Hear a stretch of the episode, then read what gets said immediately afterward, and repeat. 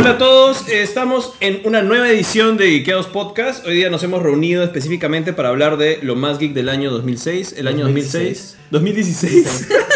Me fui 10 años atrás. Podríamos hablar de 2006, pero creo que tendríamos que tratar de recordar qué pasó ese año La primero. Copa de Alemania de fútbol. Empezamos la universidad. Letras. Es verdad. Nos conocimos. colegio. Nos conocimos Claro. hace 10 años. Estamos celebrando el aniversario de habernos Nuestra conocido. amistad. Bueno, Estamos viejos. Bueno, estamos viejos también. eh, con la fe de ratas y todo, estamos para aquí para comentar las cosas geek que nos han gustado en el 2016. Eh, es una edición que como el año pasado estamos tratando de reunir a la mayor pa- parte del equipo, aunque realmente casi nadie ha podido Que no venir. están de viaje y celebrando ya año nuevo. Sí, pues. Sí. Es que es un poco tarde para grabar, ¿no? La vez Sí. pasada lo grabamos como. hace Un cinco poquito, días. no, creo que sí fue más o menos 28 o 29 de, Pero de fue un diciembre. lunes o martes. No, Es que claro, no, no caía a fin de Claro. año, fin de semana. Claro, el Claro. problema es que han caído fin de semana de los feriados. Sí. malditos. Pero bueno, aquí estamos con, con Gaby. Hola, ¿qué tal? Hola Gaby. Hola. Ahí la gente que te está viendo en vivo, salúdala. Estamos con Enrique también. Hola. Enrique ya lo conocen, siempre está en todos los programas del Estima Todo el Cable. En los 100 programas que hemos Los tenido, 100 programas, Dios. ha estado Enrique. 100 programas. Felicitaciones. No sé si eso es un mérito o no. Lo es. Yo creo que sí, ¿eh? Ah. Tu constancia habla bien de ti. Es cierto, soy una persona muy constante. Sí, y también estamos con Gabriel. Así es, hola. Saluda, Gabriel. A ¿Qué tu tal? público, a tu gente. Mucho gusto. Que Gabriel también nos ha acompañado varias veces en el Estima al Cable. Así es. Sí, Y, y siempre ha estado en Geekeados Podcast también la mayoría de veces. Yo es la primera vez que Desde la primera edición, así es. Sí, y hoy día en realidad, como dice Gaby, es la primera vez, así que bienvenida. Bienvenida, Gracias. Gaby. Bienvenida que está. Y Gaby también es parte del equipo de, de Geekeados. Yo estoy poniendo juguetitos mientras hablo, no sé por qué. Ya, entonces, eh, más que nada, como, como el año pasado en realidad esta es una también celebración, de alguna forma agradecimiento a ustedes por escucharnos durante todo el año y ver nuestros programas, a nosotros también como el equipo por estar comprometidos en sacar Contenido. podcast, contenido Exacto. todo el tiempo. Hemos crecido este año, hemos hecho un montón de cosas. Y nada, más que nada, ¿qué fue lo más resaltante que han tenido en este año? El 2016 ha sido un año terrible para todos, pero vamos a resaltar lo bueno. Ha sido un año muy feo. Sí. Ha colapsado el sistema espantoso. democrático americano, la Unión Europea, entre otras desgracias internacionales, pero vamos Guerra. A, vamos a enfocarnos en lo positivo. O sea, ha sido un que- año de perder un poco la fe en la humanidad, pero en la Sí. parte de ficción han habido cosas bonitas. Sí, aunque también Ha todos nuestros héroes de la ficción y no ficción han ido muriendo durante el año. Ok. Lo siento. También. Sí. Bueno, entonces, este, Gabriel, ¿qué es lo que más te gustó este año? Mm, tengo miedo de decir lo más reciente, pero. Pero está bien. Puedo resaltar este, una serie que me gustó bastante que fue la de O.J. Simpson. Ya. Este, ¿Qué- qué- American Crime Story. Que tuvo podcast en el que estuviste, creo. Ah, no. ¿O no? No estuve, Nosotros no estuve en ese podcast. Lo siento. Pero siempre los escucho igual. Y siempre Gracias. opinan lo mismo que yo. Está bien, eso es Sí. bueno. A mí me gustó bastante porque era algo que no, que no esperaba. O sea, yo dije lo voy a ver como siempre veo American Horror Story y luego me aburro al segundo o tercer capítulo. Ya. Eh, pero esta vez no me aburrí. Esta vez este habló de un tema que para nosotros los peruanos no es tan cercano. Pero yo sí me acuerdo de haberlo visto por televisión, ¿no? El asesinato de, bueno, de la esposa de O.J. Simpson y su amante, o algo por el estilo. Un tipo que estaba ahí. que ahí. estaba saliendo con ella o en una relación con ella y murió este, intempestivamente y luego hubo el gran juicio mediático. Uno de los primeros juicios mediáticos enormes que hubo en Estados Unidos. Luego fue el de Michael Jackson, ¿no? Sí, aunque este es más como que. Tiene consecuencias más macro, como muestra la serie. La serie sí, se profundiza mucho sobre los temas eh, eh, más importantes que trascienden a lo coyuntural de este momento, ¿no? De, del asesinato y el juicio, ¿no? Habla de la segregación, eh, la separación de, entre negros y blancos, eh, la justicia que puede haber, este... Y al final nos da una lección bien cínica de que el pata en verdad sí era el asesino y porque toda la, la temática del juicio había ido hacia el racismo, termina ganando la... Este, sería siendo declarado inocente, ¿no? Sí, sí. Es- o sea, el caso en sí es complicado por muchos temas y la serie lo retrata genial. O sea, uno veía como, o sea, veía a Travolta disfrazado del, del abogado que interpreta. y Travolta, decía, es- claro que lo... Ah, Una vez, esto es un chiste. El es desfogue cómico era así. Claro, eso es como que esto es Ryan Murphy haciendo sus cosas graciosas, pero súper exageradas. Pero la serie es bien moderada, bien, o sea, es inteligente en la forma como te presenta el caso. Y o sea, coge todos los momentos icónicos. Desde la fuga de OJ en el Bronco Blanco hasta el momento en que lo declaran inocente y, y Johnny Cochran simplemente lo abraza y, y lloran juntos de emoción de que salió inocente. Pero además de coger lo, lo histórico, lo que todo el mundo ya ha visto, le agrega a través de las actuaciones y a través de cómo se narra la historia, varios elementos que hacen que la serie sea como que no es un documental o es un- una representación dramática, sino que es una, es una muy buena serie. Muy buena serie, sí. Y ha, ha ganado un montón de premios en los Sí. Emmys, en los Globos de Oro. O sea, Sarah Paulson ganó el Emmy por interpretar a Marsha Clark, que es prácticamente uno de los, una de las figuras históricas americanas recientes más vilipendiada por ser, la tratan como un chiste durante, durante el juicio y después del juicio. Incluso la misma Tina Fey se burlaba de ella en Unbreakable Kimmy Schmidt, lo cual Sí. es, un poco, es un poco bajo. Y gracias en parte a la actuación de Sarah Paulson y a cómo retratar al personaje. Yo no entendí esa referencia en, en Unbreakable Kim Schmidt hasta que vi la serie, ¿no? Y supe quién era este personaje. Claro, y te representan como que los peores fiscales de todo el estado de, de California y ahora ser los peores fiscales de Nueva York y luego se van a otro lado. Y, y te das cuenta de que no es así, o sea, no es tan fácil de decir estos, son, estos tipos son los inútiles, sino que hay mucho atrás. No, fue todo un problema del, de toda la fiscalía, ¿no? El District Attorney, todo- todos los que tuvieron muchos errores se confiaron bastante. Dijeron, no, ya está preso, ya lo tenemos capturado. Y no, no era así, ¿no? Es verdad. El gran Mm. ganador de esa, de esa serie es este Johnny Cochran, pues, ¿no? Sí. Al final. En todo caso, igual tenemos un podcast sobre la serie. Es cierto. Que si quieren. Mírenlo. Y si hecho, quieren- le hemos mencionado también de lo mejor del año, así que también hemos hablado de nuevo de acerca de la serie más recientemente. Sí, así que si están interesados, si no la han visto y no quieren spoilearse más, pueden más bien o spoilarse más, pueden verla primero y luego. Bueno, todo está spoileado. Todo ya Ah, todo sí, claro, es sucedió. verdad, es un caso real. Pero, Pero- me la han vendido, ¿ah? o sea, yo no la he visto, pero me han vendido. Tienes que verla, tienes que Sí, verla. verla. Y tienes que disfrutarla porque es un producto audiovisual muy, muy bueno además. Sí, Bacán, es una de las mejores series en el top, además, sí, ¿cierto? es verdad. Dentro Está- de series es el top, sí. Sí, Está dentro del top del stream. de lo que, sí, que lo publicamos hace una semana. Hace una semana, Ah, claro. Sí. Bueno, entonces, este. En Gaby, películas. Gaby, ¿tú qué, qué es lo mejor del año para ti? ¿Qué es lo mejor del año para mí? Es una pregunta difícil.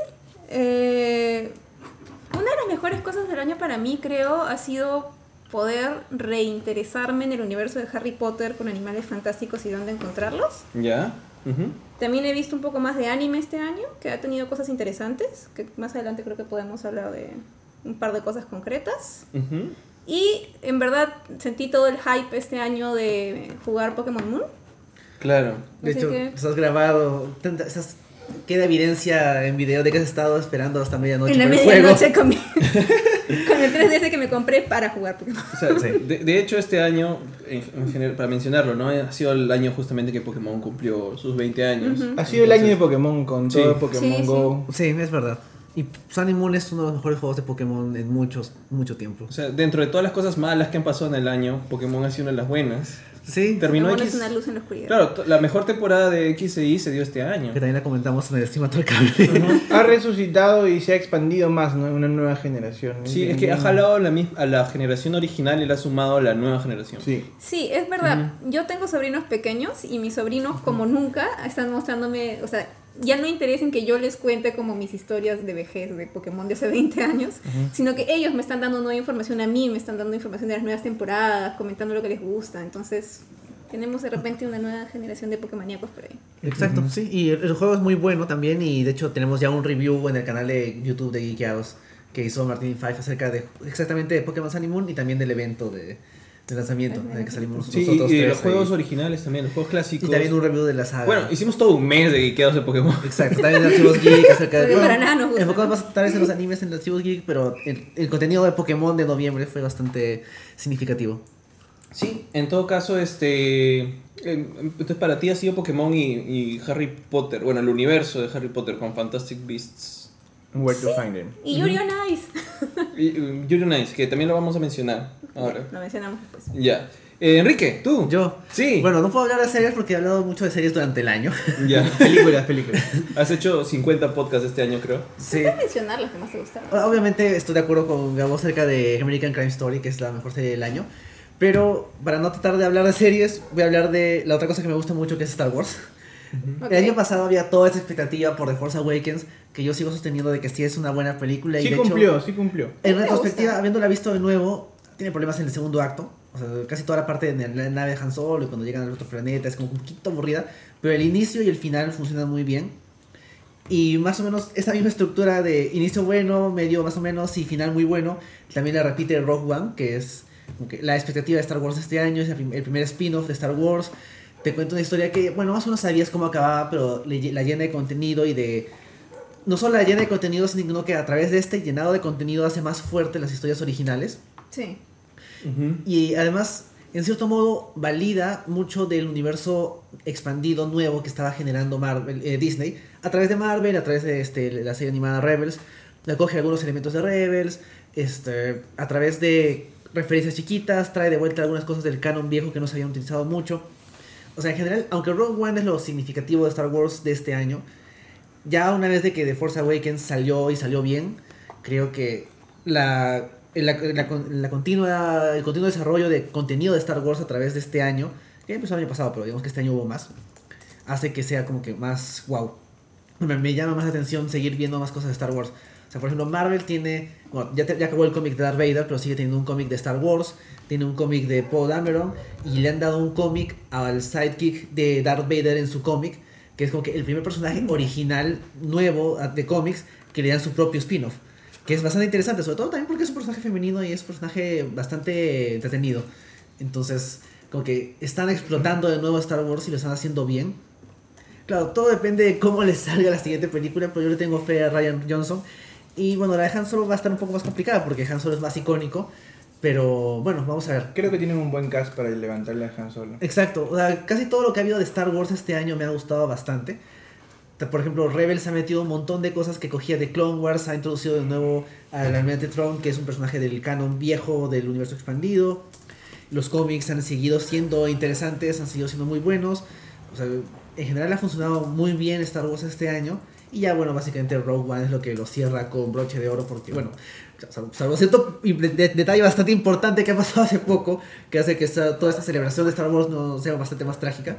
Pero en sí, limitándonos hasta, hasta, hasta que se estrenó Rogue One, todo estaba muy bien. Creo que está más ordenado que Marvel, ¿no? ¿No te parece? Es que, es que ahorita que- solo hay dos películas, claro. una al año, mejor dicho. Pero- Entonces, como que se alternan y no es como Marvel que tiene que meter dos hasta tres. Y de hecho Marvel es bastante ordenado, ¿ah? O sea, es Pero bien- entre compañías hermanas, bajo la tutela de Disney, yo lo veo más encaminado a Star Wars. Me parece. Pero Y- Star Wars tiene la ventaja, desventaja de que Marvel son las películas.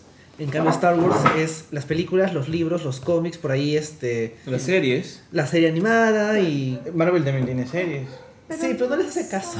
Sí, ese es el problema. No Yo son creo- integrales. Por eso digamos. digo, Exacto. Star Wars tiene todo más este Es cierto. compenetrado. Es Pero es cierto. que tienes una sola historia que contar. Perdón, perdón. Sí, no, una cosa que quería decir es, yo nunca he sido fan de Star Wars, pero siento que una cosa que están haciendo con Star Wars ahora es dejar de predicar entre convencidos y tratar de predicarle a gente nueva. O sea, yo ahora sí estoy interesada. Eso O bueno. Ah. vi la película del año pasado y me gustó. Y, y esa es la razón por la cual este alguien compra una franquicia tan grande como Star Wars. No estás pensando en, la, en la- los gentes que ya lo consumen No. y compra cada, Claro. cada 10 años Hay que la versión de colección. más este, Sí, construcciones. no. Claro, necesitan más. Siento que están haciendo eso muy bien, Sí. abrirse a nuevo campo. No, Es- y, y- y Rebels, que sale en Disney XD, que es para niños, es muy buena serie. Es muy buena. Muy buena. tengo interés en verla, que es una cosa que antes jamás hubiera pasado. Y está en Netflix. Sí, este, dos cosas. Primero, eh, Richard, saludos para que no saltes. Dice que si no le mandamos saludos va a saltar del puente. Hola. Richard, saludos para ti. Y dos, nos acaba de llamar Bruno Guerra. ¿Estás ahí? Hola, ¿cómo estás? ¿Cómo estás? ¿Qué tal, Bruno? ¿Cómo estás, Bruno? Estoy bajándole el volumen. Eh, ya, ¿me escuchan bien ahí? Sí. Te Sí. escuchamos, Te sí. escuchamos bien. Sí, lo que pasa es que estaba bajándole la saturación en mi, en mi micro. Es la primera vez que recibimos una llamada en vivo. Y no conocemos a Bruno Guerra, no sabemos quién es. Hola, Nos llamado soy- espontáneamente. soy- Me llamo desde Miraflores. ¿Qué tal? Quería hablar con, con el... No, mentira, no, ya. Este, ¿Este es el programa de Philip Butters? Eh, eh, no. No. Pero tu opinión sí amigo, importa. tu opinión. Eh, Bruno. No, pero sí, sí quería, es- escuché que estaban hablando de Star Wars y este, justo ahorita yo estoy bien emocionado con una cosa de Star Wars más allá de la película. ¿Qué es? Estoy viendo por primera vez, le, decidí darle una oportunidad a The Clone Wars y vale la pena y me arrepiento de no haberlo hecho antes. Todos nos sentimos así. Yo recién también estoy viendo. Sí. Recién. Es una muy buena serie. Muy bueno. O sea, sí. y justo ahorita que eh, me- creo que Gabo mencionaba Rebels, creo que Rebels existe gracias a que, eh, o sea, que Clone Wars pudo Sí, claro. demostrar ser un producto bastante exitoso, ¿no? Claro, o sea, O sea, pues- y en todo caso un producto de bastante calidad, que te, o sea, digamos, a demostrar que la pantalla chica de verdad logra contribuir a la pantalla grande de una forma, de una forma, no sé, este, o sea, con una bu- buena calidad. ¿no? claro, Es- por algo no Disney no sacrificó Clone Wars cuando hizo su purga de, de todo el contenido adicional. Claro. Pero Clone Wars creo que lo dirigió Tartakovsky. No, esa no, esa, Esa esa. No, no. esa es la otra Clone Wars y esa se- dentro del canon es como que propaganda de guerra.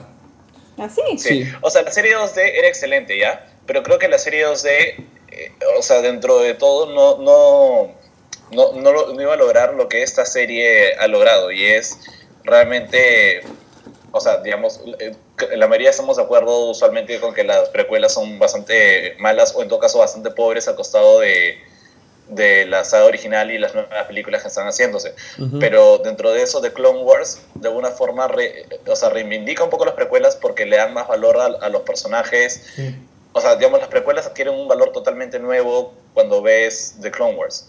¿no? Ya, hay cosas que son insalvables. Jar Jar Binks es Jar Jar Binks y lo será siempre. Pero, Ay, por ejemplo, creo que ya es bastante conocido que Darth Maul sigue existiendo. O o sea, Sí. a pesar de que muere en las precuelas, existe eh, en el universo. No, no muere. pues. Está, sí, es, Claro. claro, no muere. Ya han explicado que no muere. Y, y es de alguna forma también escuchar a los fans, ¿no? Porque hubo tanto fan, fan fiction y, y la esperanza de que estuviera vivo que, que traigan y lo metan al canon fue bastante bueno. Es un muy buen diseño de personaje y Sí. no lo aprovecharon bien y la- gracias a Clone Wars y luego Rebels le han sacado provecho. Sí, más bien, Bruno. Eso y también, perdón, y solo quería decir una cosa, que los clones son, o sea, los clones fueron totalmente desperdiciados en, en las películas y gracias a, o sea, a, a Clone Wars los clones son, o sea, o adquiere todo otro significado ver a alguien vestido con ese traje, ¿no? Pero bueno, ya, perdón, continúa. Sí, Bruno, la pregunta para cada uno era ¿qué, era qué es lo más importante o lo que más te gustó, o lo que consideras para ti dentro de tu wikismo como lo del año? O sea, ¿qué fue para ti lo representativo del 2006? 2016, otra vez me fui 10 años atrás.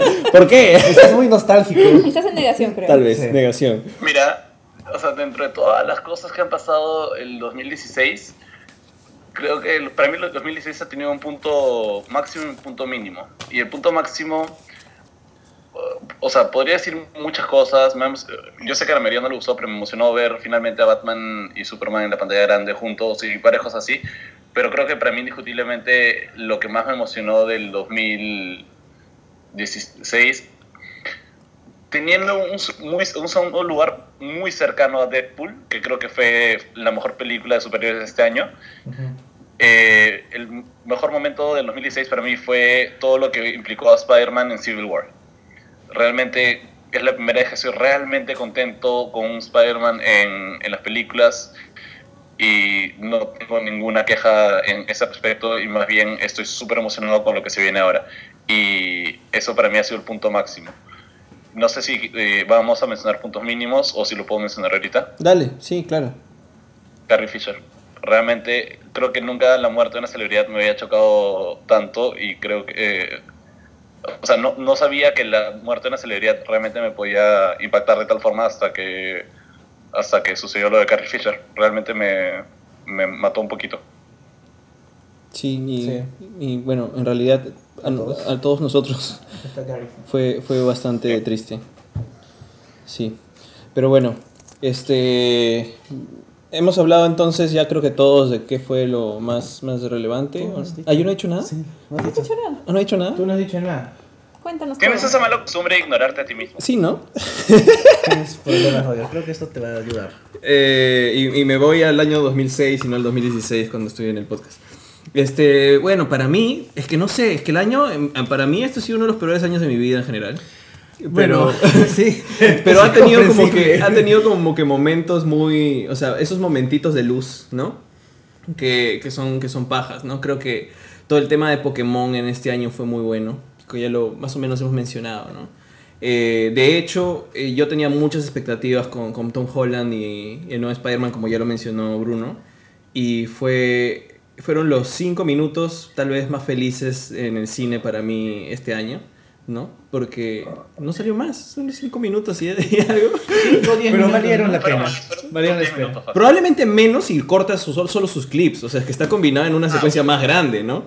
Pero fue, fue hermoso realmente disfrutar con un Peter Parker y un Spider-Man que, que fuera como que fiel en esencia, ¿no? Bastante fiel en esencia y no las, las cosas que, in- los intentos fallidos de, de Sony, ¿no? Y, y no sé, creo que, creo que no, no, no he podido disfrutar mucho, mucho el año tampoco porque más que nada este 2016 me llenó de expectativas, ¿no? O sea, han sido más cosas de lo que se viene que lo que realmente he entregado. Sí. ¿No? O sea, todo lo que se construye en Marvel ahorita es para que llegue Infinity War y que llegue a unir a los personajes. Porque- esperando. Guardian 2, ¿no? Claro, o sea, tú- o sea, lo que continúa legados anteriores cumple. O sea, Civil War ha cumplido, ¿no? Eh, Doctor Strange es introducción de personaje, de ver, tiene potencial, pero todavía no lo ves en su máximo potencial. Y el potencial de las películas y la nueva visión de Marvel es juntar gente ahora, ¿no? Claro, Porque todas sus películas ya no van a ser unitarias, las que vienen para la fase 4, sino todas van a ser o, o team-ups o, o películas combinadas, ¿no? Bueno, que es lo que han dicho. Fase, fase 4, o sea, las no anunciadas. Todavía no han no, anunciado no, nada. no, Nada. Ahí no incluyes Captain Marvel. No, no, porque no hay fase 4 todavía. O sea, después de la segunda de Infinity algo, o sea, de Avengers, no Como sé ahora qué. no sabemos cómo se va a llamar. Fácil va a ser, si fuera Earth Mighty's Heroes, sería chévere como título. Es lo que yo quisiera. Avengers Earth Mighty's Heroes. Y ya son todos, entran todos.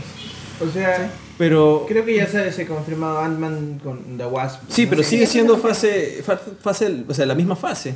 Tanta cosa hay en la Hay fase tres. muchas cosas, es que son tres, Porque- tres pelas por año. Son un montón. fue tan grande. Y combinados con Sony Ah, ahora es no, más todavía, ¿no? no, pues. Claro, y a la hora de meter Spider-Man, estás metiendo otro título más en la fase, ¿no? Entonces, este. Más me genera expectativas de lo que viene. Sobre todo, o sea, mis expectativas de lo, de lo nuevo es Spider-Man Homecoming. De lo ya, ya que ya existe es Guardians of the Galaxy, pero todos son el próximo año. Este, Star Wars Rogue One me encantó, pero. Este. Muy importante este episodio 8. Sí, no sé, no, sí me encantó el Rogue One, pero también Star Wars me devastó con las, o sea, me refiero, eh, Rogue One fue muy triste y luego con todo lo que pasó en los últimos días con Carrie Fisher también estuve eh, muy afectado y, y no sé, no, no lo puedo disfrutar de alguna manera. Creo que Este, hay algo increíblemente fuerte en ver, o sea, esa escena de Rogue One y luego ver, a- o sea, o sea, luego enterarte de la noticia de Carrie Fisher, ¿no? Es, sí, mira, mi sea, plan, es, es como que justo. mi plan era esta semana rever Rogue One, o sea, verla otra vez y ahí mismo ver episodio 4 ya, pero no lo he hecho porque no pude, o sea, no, ya no quería, no sé si me dejo entender. Es, es muy pronto, es, tu- es no... Sí, no, lo entiendo. Sí, entonces voy a dejar Rogue One para otro día, ¿no? O sea, quiero, ojalá que se mantenga en el cine, pero ya no, no lo voy a ver tan... No creo que lo vayan a sacar muy pronto. no creo, pero no puedo. Eh, este... Bueno, yo lo hice antes de que muera. Sí, yo lo vi Rock One y vi el episodio 4, ¿no? claro, que bueno, que es, es- o sea, eso quería, era mi plan, era como que quería sentir todo, todo ese feeling, pero ahora siento que es, que es mucho, por lo menos por ahora. Y este, y no sé, de ahí no, tampoco es que el año me haya dado otra cosa, ¿no?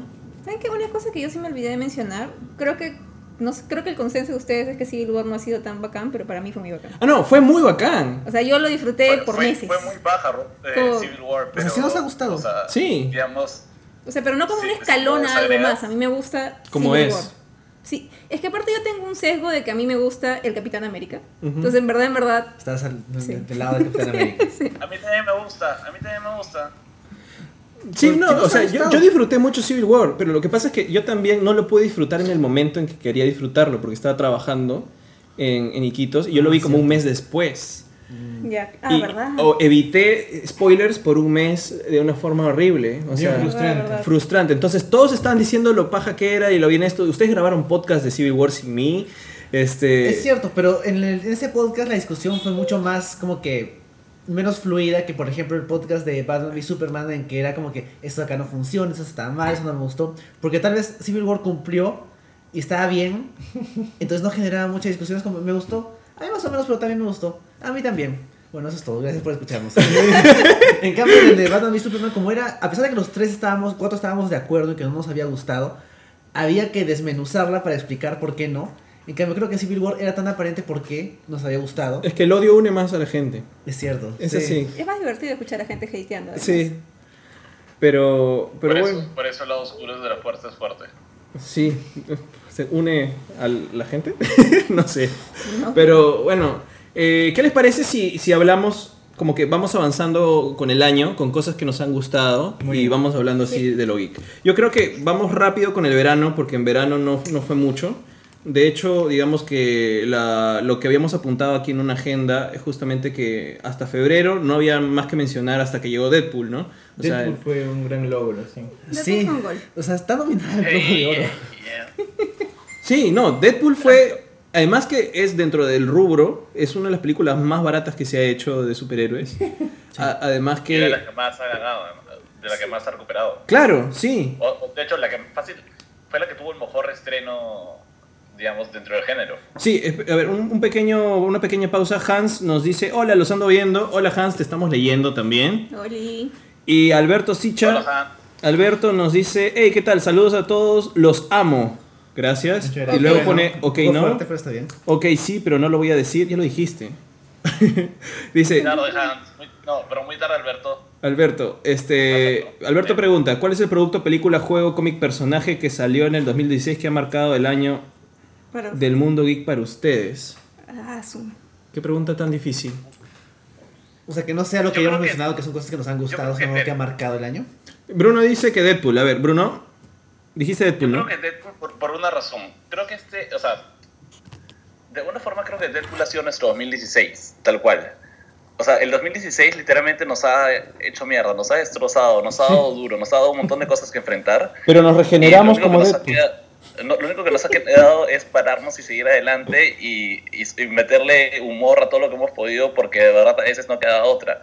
O sea, li- literalmente creo que Deadpool, en unos casos quizás más literal que en otros, más literalmente que en otros, Deadpool ha sido, o sea, nosotros descubriendo que todo estaba saliendo mal para luego descubrir que teníamos una fuerza por dentro y encontrar que las cosas todavía valían la pena, ¿no?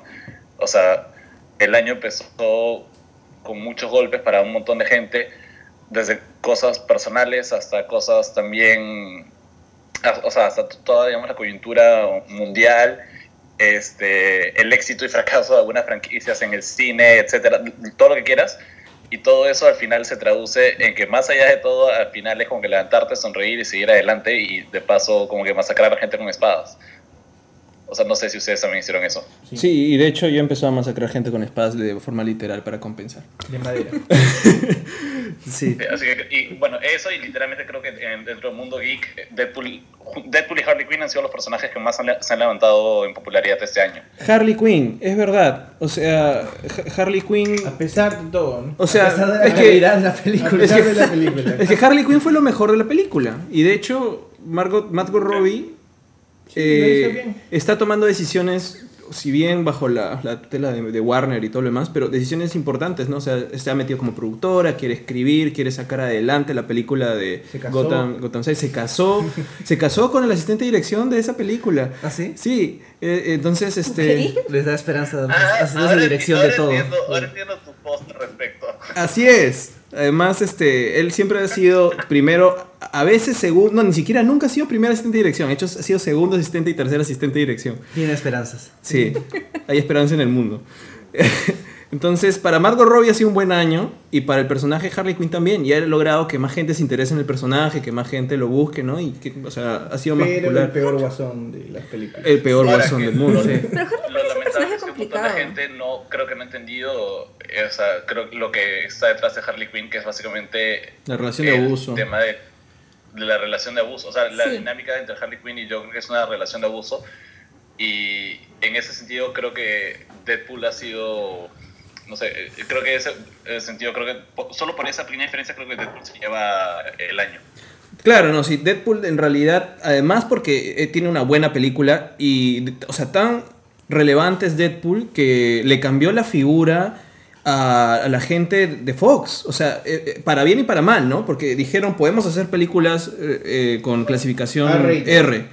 Y dijeron, ya, chévere, pero... Pero no solo Fox, o sea, DC también decidió mandarse por... eh, eh, Marvel- eh, Warner decidió mandarse con- para hacer las películas con DC, o sea, Suicide Squad es R y sacaron el corte de, en Blu-ray de Superman vs. Batman y va a ser también R. Sí, pero... Pero creo que era solo por violencia y Sí. como que medio un poquito a la... A, a lo que me refiero es que para bien y para mal, porque Warner ahora piensa, y eso es lo malo, ¿no? Cuando algo funciona, la fórmula puede ser repetitiva. Y claro. decir, ya, Este- vamos a hacerlo R también para que sea otra vez una- un este éxito. artículo de James Gunn, ¿no? Que decía que todos iban a de entender la lección equivocada. La fórmula Sí. R que hizo que los demás dijeran, bueno, entonces hagamos nosotros lo mismo. O sea, Siempre que un- en una película de superhéroes alguien hace algo bien, todos los demás deciden copiarse. Y es un error, ¿no? Pero, O sea, pero... Pero es que depende de qué te copies. A mí me parece que lo que funciona de Deadpool es que es una película que entiende el cómic Así es. y que Sí. transmite el espíritu Sí, del cómic. eso sí. Eso, Sí, o sea, sí, no es el presupuesto, eso no es la violencia, eso no es el rating, es Ah, La eso. violencia ayuda Es- y el rating también. Claro, pero es que porque es parte Pero del no cómic. es R pero porque no, no es la R. violencia. Claro, no es R porque quiere ser R, es R porque el personaje requiere una clasificación de R.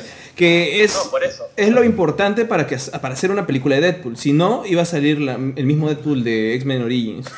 O sea, Claro, iba a salir una cosa que no iba a ser gracioso. Exacto. Y que eso iba a ser el pa- mayor crimen de hacer una película de Deadpool que no de risa. sí, pero, o sea, lo que pasa es que... lo- eso es lo que deberían copiar los, perdón, los, los productores, directores, etcétera. Eso es lo que deberían copiar. Lo que dice Gaby, la fórmula de cómo hacer la película de, de un superhéroe debería partir por entender al personaje. Pero ¿sabes No qué pasa? copiarlo, El amor no lo puedes copiar. al otro personaje.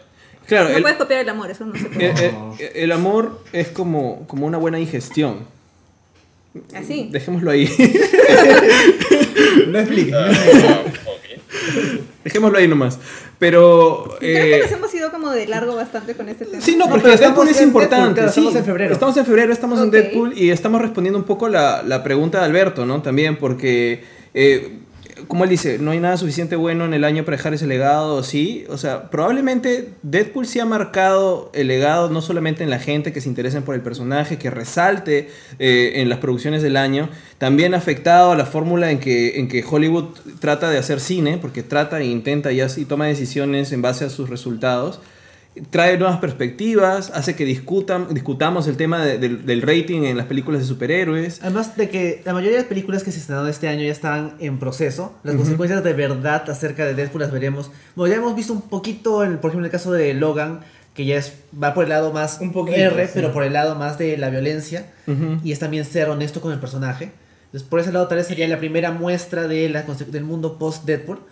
Pero las verdaderas consecuencias las veremos ya a partir del otro año, ¿no? Sí. Que es la expectativa. O sea, la gente... Se nota que Hollywood ha, ha visto Deadpool y ha dicho, acá hay algo bueno. Ahora Y que ahora- tome las buenas, o sea, decisiones correctas, ya es otra cosa. Claro, o sea, su legado lo analizaremos Ahora- después, pero creo que Deadpool es un buen punto de partida. Sí. Yo, yo tengo una pregunta, eh, o sea, una observación, pregunta, lo que sea, pero a mí me, me deja con bastante curiosidad. O sea, Deadpool parte de su logro fue que tenían poco presupuesto, relativamente hablando. Dijeron, bueno, entonces vamos a exprimirlo bien, vamos a hacer una cosa que se mantenga, o sea, fiel a la, a la esencia del personaje, a la identidad. Y va, o sea, hay que entender al personaje, porque entendiendo al personaje tú puedes hacer una película con poco presupuesto, sea cual sea el personaje. Dicho eso, O sea, dicho, Eh, dicho sí, fan sí, films sí, muy buenos. O sea, Solo tuvieron plata para dos X-Men. sí, o sea, eh, di- Los más baratos. es que el presupuesto No, no O es... sea, es por Logan, o sea, Logan puede ser una película mucho más barata que, que las anteriores, si es que, si es que la, la piensan bien y la hacen bien. Pero a lo que, no, no iba tanto por ese lado. Bueno, y también hay que tomar en cuenta que Ryan Reynolds estaba como productor y aceptó reducir parte de su sueldo y todo eso. Pero más allá de eso, lo que iba es. Tim Miller quería hacer, ahora que les iban a dar más plata, Tim Miller quería hacer una megaproducción. Y más bien se peleó con Ryan Reynolds por eso, porque Ryan Reynolds dijo, no, quiero, eh, quiero que sigamos, que volvamos a hacer una película con poco presupuesto. Y creo que, o sea, eh, ahora viene la pregunta, o sea, ¿están realmente aprendiendo la lección? La lección acá es, o sea, hay que, hay que priorizar la esencia, o sea, si priorizas la esencia, puedes hacer las cosas con poco presupuesto o el, el presupuesto te, o, el, o mucha libertad, digamos, también te arruina un poco el juego. ¿no? Es que, mira, igual lo que pasa con Deadpool es que igual tiene algunos problemas que son clásicos de películas eh, de superhéroes. O sea, su, su tercer acto tien- tiende a ser muy grandilocuente y, El y villano es poco el vi- memorable. claro, el villano no, no cuenta mucho y tiene un momento de bajón de ritmo horrible hacia el tercer acto, en el segundo, hacia el final del segundo, que es algo que pasa mucho, eh, sobre todo en las películas más malas de superhéroes. El punto es que cuando tienes bajo presupuesto, te tienes que esforzar en volverlo comercial, vendible y súper divertido en el tema de guion, ¿no? O sea, no tienes... No effort. Sí, claro, es, es meterle un boost a, a esos temas que realmente es, es el corazón de, la- de una película, ¿no? O sea, tenías un, básicamente la- toda la película es en un so- una sola locación y, y momentitos en otras partes, ¿no? Eh, no tienes casi actores, es, es, una, es, es básicamente una secuencia de acción con chistes larga. Hay meses en una sola locación. Sí, nada más. ¿No? Entonces, e- ese es el logro de Deadpool. El problema es que cuando tienes un éxito de esa forma, tienes tantos elementos que lo que van a querer replicar no es necesariamente toda la, mazamorra morada que ha tenido Deadpool para volverse una película tan divertida, sino lo que más llamó la atención como factor de, de mercado. El chiste. El, el R Claro. se vendió como la primera película R de superhéroes, aunque no es la primera, o digamos la, la película de Deadpool como tiene que ser hecha, que fue hecha así, con, con que El está- marketing fue muy bueno también. Claro. Sí, el marketing fue atrevido también. En- Sí, pero iba con el personaje a pesar de que es, sí, pues un poco atrevido. Sí, entonces eh, eso, porque básicamente eh, necesitan que sea, bueno, Fox está, urge, o sea, urge de, de tener Salvó a algún... Fox, la verdad. Claro, o sea, le- yo, yo creo que la lección es, es entender, o sea, hay que entender el personaje y hay que marketear el producto como reconociendo que hubo un trabajo fuerte, duro por entender el personaje. Si logran vender eso, creo que la- las películas aquí en adelante de verdad podemos hablar de un antes y un después. Si no logran vender eso, si no logran entender eso y no logran vender eso, entonces creo que Es no que viene caso. nosotros lo entendemos, pero, pero Sí. la, la Fox está tratando de replicar eh, de alguna manera Marvel Studios y no lo entiende. O sea, solamente trata de, de replicar la- las escenas, secuencias de acción finales, el tercer acto con destrucción, pero no está replicando el corazón de, de sus aciertos, ¿no? Entonces, Bueno, habría que ver, ahora que les fue bastante mal con X-Men Apocalypse, o relativamente mal, Bastante mal. bastante mal, pues, críticamente en audiencia desperdiciaron a un montón de gente bastante talentosa, salud, salud. Gracias. desperdiciaron al personaje de Apocalypse y todo Salud. eso, al, Gracias. al punto que van a tener que hacer New Mutants como que para revivir un poco, empezar de cero otra vez. Sí, y eh, X-Men Apocalypse fue este año. Sí. No lo pusimos en nuestra... En nuestro... Porque mala, un poco memorable. Aburrido. ¿cómo? Nadie se acuerda. Una película que desperdicia a Oscar Isaac no merece ser mencionada. Ni siquiera nosotros nos acordamos. Es intrascendente esa película. Sí, a nadie le importa. Sí, Ni a los actores les importaba. qué divertido. No, mentira, Porque Microsoft iba a no ser le el- el importa. cort- un corto sobre Quicksilver llegando a la mansión. Pum. Es la única escena buena, sí. Es- sí, claro. Sí. Y Bueno. después de eso es olvidable la película. Sí, súper olvidable. Creo que podemos pasar, no sé si Alberto respondimos tu, tu pregunta, es que Creo que la respuesta Pero- es Deadpool. es Deadpool, pero igual ha sido... No sé, yo no, no estoy de acuerdo. ¿no? O sea, a mí Deadpool me gustó, me parece importante, pero no diría así como que necesariamente ha sido la cosa que ha marcado el mundo geek. No, es que ha marcado un sector. O sea, Y- ha, ha dejado marca, pero no hubiera sido Febrero, mi- marca la primera ¿Cuál que dirías tú que es la respuesta, Gaby? No sé. No sé. Más bien, su respuesta, no sé, o sea, creo que lo que estás diciendo es que Poco a poco. parece que no hay. Sí, ¿No? O que tendría que sentarme a pensarlo una semana y te respondo, Alberto. no, no. Claro, es que el mundo geek es muy, muy amplio. Claro, porque aparte acá yo entiendo que estamos sí, hablando mucho de que cómics si y no necesariamente eso tres- es todo. ¿no? Tres elementos. No, cómics y películas. Deadpool, Cómics, películas. Y Rogue One. Esas tres cosas han marcado. Ah, pero, Eh, yo- Pokémon. Eso ha sido el, el, el, el año en cuatro momentos geek. Pero, pero en el cine, o sea... Bueno, Pokémon es. Ah, y incluso Pokémon- Pokémon Go ya va más allá del Sí. videojuego todavía. Yo siento que Stranger Things también ha sido interesante porque ha tenido mucho éxito con gente. En Stranger Things sido interesante, Sí. pero no es la mejor serie del... no. Pero salió de la nada y le fue Y, muy la, bien. y a la gente le tiene cariño. Sí. Y gente X que. Fue muy popular. Sí, mira, si tienes un meme rápido y todavía dura, eh, eh, es que la- eh, llegó a la gente. Sí.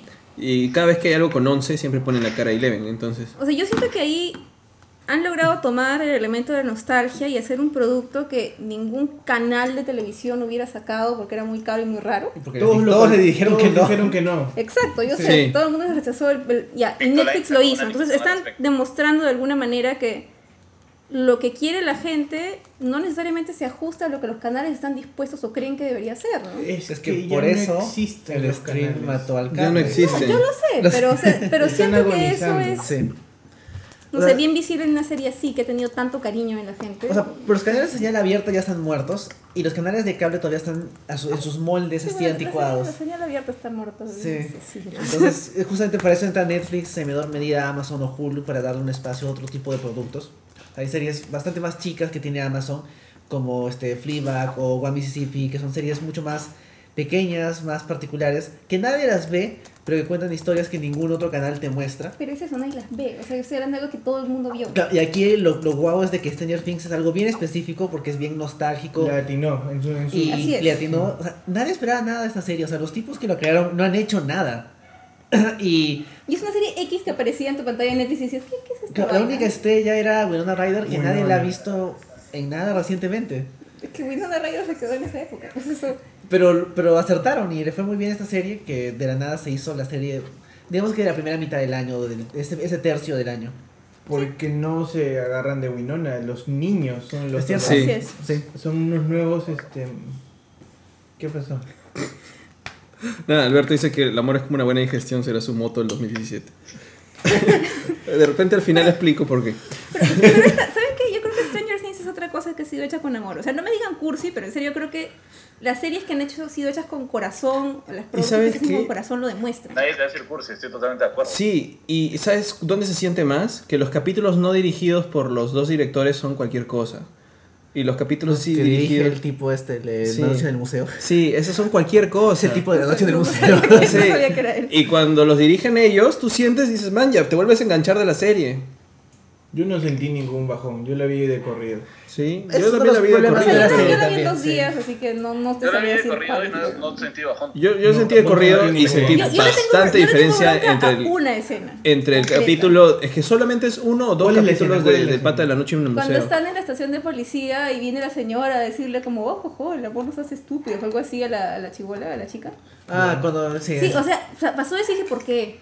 Por una serie quiero tener, no me hagan estas cosas. No, no puedo tener nada, no puedo tener cosas bonitas. Bueno, o sea, la serie igual tiene sus defectos, pero lo importante es el impacto que tuvo así de la nada.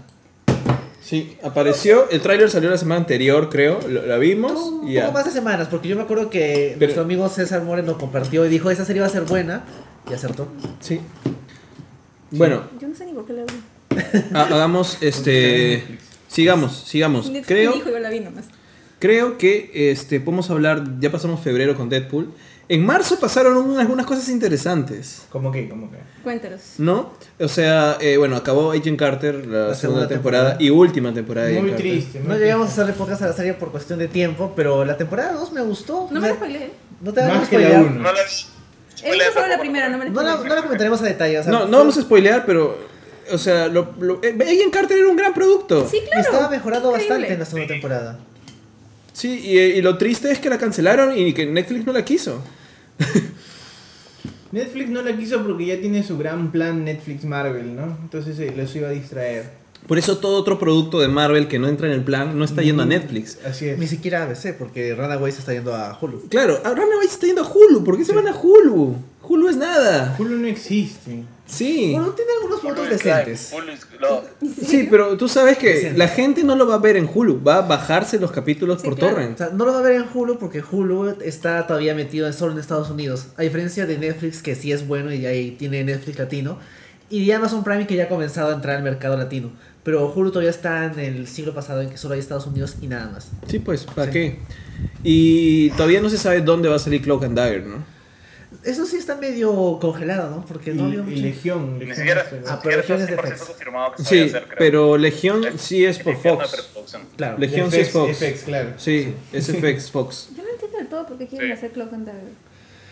Eh, Para bueno, interracial. no, Clo- Cloak and Dagger tiene bastante potencial. Somos Bueno, progre. Ahora que ya No. no, Estados Unidos ya no tiene que ser progre, tal vez ya la cancela. O sea, de hecho, no sé cómo van a gusta. van a hacer Cloak and Dagger sin, sin mutantes, ¿no? Pero, eh, o sea, va a ser un poco complicado. Yo con ese personaje solo me he cruzado Son con de los Spider-Man. Runaways. Son de Spider-Man, pues. Y también salen con los Runaways. Sí, yo solamente me he cruzado. O sea, su origen empieza en Spider-Man. Tal vez, o que bueno, ¿has visto esta foto del CEO de Marvel con Trump? Así a oscuras, como si fuera una reunión de villanos de película de Marvel. ¿No has ¿Qué? visto? No, no lo he visto. O sea, Pero el- tengo miedo. El CEO de Marvel es un tipo notoriamente recluso, o sea, nadie lo ve, nadie sabe dónde está, es muy tacaño, es medio malo. Entonces, hace- Marvel Comics. de Marvel, claro, no me acuerdo si es de Marvel, Marvel todo o Marvel Comics en particular. No, porque sabemos que hubo el cisma, ¿no? Ya Claro. Mar- Marvel Feige es una cosa Exacto. que responde directamente a Disney y Ajá. Marvel Comics es otra Es cosa el- que responde directamente a papá Disney. Exacto, Sí. es el tipo que está, él lo controla a Feige, él Ya. controla todo lo demás. Entonces hace unos días salió una foto de él con Trump así a oscuras, de una manera muy siniestra, como villano de película de Marvel. Y este, y bueno, asumo que eso significa de que ya no va a haber Cloak and Tiger, ¿no? Van a cancelar Miss Marvel, Miles Morales se va a morir. Hasta Luke Cage también, ¿qué va a pasar? Tal vez. Khan. No va a haber Kamala acá. Va- No sé. el, el tipo Bueno. es notoriamente conservador y de hecho asusta un poco que sea tan amiguito de Trump. Bueno, esperemos que no. Oye, sí, la foto es bien, bien Ya- oscura. la ¿La? ¿La Eso. Sí, la encontré y de hecho, o sea, Trump accidentally unmasked Marvel CEO. El, el pata como que usa esa tanta seguridad que como un montón de gente no sabe cómo se ve y gracias a la foto de Trump ahora ay, la gente se ha. Hail Hydra. Como noticia. hay una foto de hay una foto de eh, Spider-Man sujetando una cámara tomando la foto como si eh, o sea como si él estuviera tomando la foto de ellos. Y Ya. aparte hay- Además se llama como un se me llama como un malo, ¿no? Y. Isaac Perlmutter. Siento que estamos viviendo una distopía. Estamos Sí, viviendo estamos una viviendo una distopía. Ahorita van a empezar los Juegos del Hambre. Hay que comenzar a ver Children of Men de nuevo. Porque Hay eso que, va a pasar. hay que prepararnos. ¿Él es? Sí, ese tipo. Es más una foto bien oscura, ¿no? Qué creepy esa Oh, wow. Les dije. Es una- es el, el diseñador este conocido. Están en una reunión privada. No es Están en una reunión privada. miedo! Y están viendo, están viendo hacia la ventana de quién les está tomando la foto. Yo creo que Hydra se ha apoderado. Jessica Jones les ha tomado esta foto. ¿Qué falta esta vaina? Wow. Ah, yo lo he visto como Spider-Man tomando la foto. No, o sea, yo, yo digo que es Jessica Jones porque es una foto que. Es para que- fotógrafa. No, ¿cómo vale? Es una foto buenaza esta. O sea, Sino de hecho se ve bien, Se ve como que- de investigador privado que va y Así, toma la foto y, Exacto, y encuentra se la reunión se secreta. Alias Investigation. Se ve clandestina. se ve clandestina. Se Sí. ve clandestina. Sí. Wow. Yo creo que es Versace, Wink, no, no es. Sí, este. eh, Aldo. Aldo Rece nos pide un saludito. Hola, Aldo. Aldo, saludos. Hola. Hola. Mira Stranger Things. Ya, ¿qué decías, Bruno? Perdón, voy a acercar el micro a ti un ratito. Siempre avísame. Sobre la reunión. ¿Ya? Ah, perdón. Abrí un artículo sobre la reunión. Este, y aparte que sale la foto de Donald Trump con Kamala Khan, la primera portada de cómics que ponen ahí como para ilustrar el tema es Steve Rogers con Capitán América. Y Steve Rogers, Capitán América número uno, que es la portada cuando, del cómic donde ponen a Capitán América como miembro de Hydra. Hydra. ese mismo. Sí. Este. Eh, Aldo. Aldo pregunta. Tú le estás diciendo algo, Gaby, creo, ¿no? Sí, Eh, que mire Stranger Things. Aldo dice que acaba de suscribirse a Netflix. Dice que qué serie le recomendamos. Bojack. Horseman. Mira no, Bojack no, te vas a Horseman. deprimir. Mejor mira Stranger Things. Depende, eres muy cínico y Bojack quieres Horseman. deprimirte, ahí sí miras Bojack. Horseman. Si tienes acceso a antidepresivos, mira Bojack Horseman.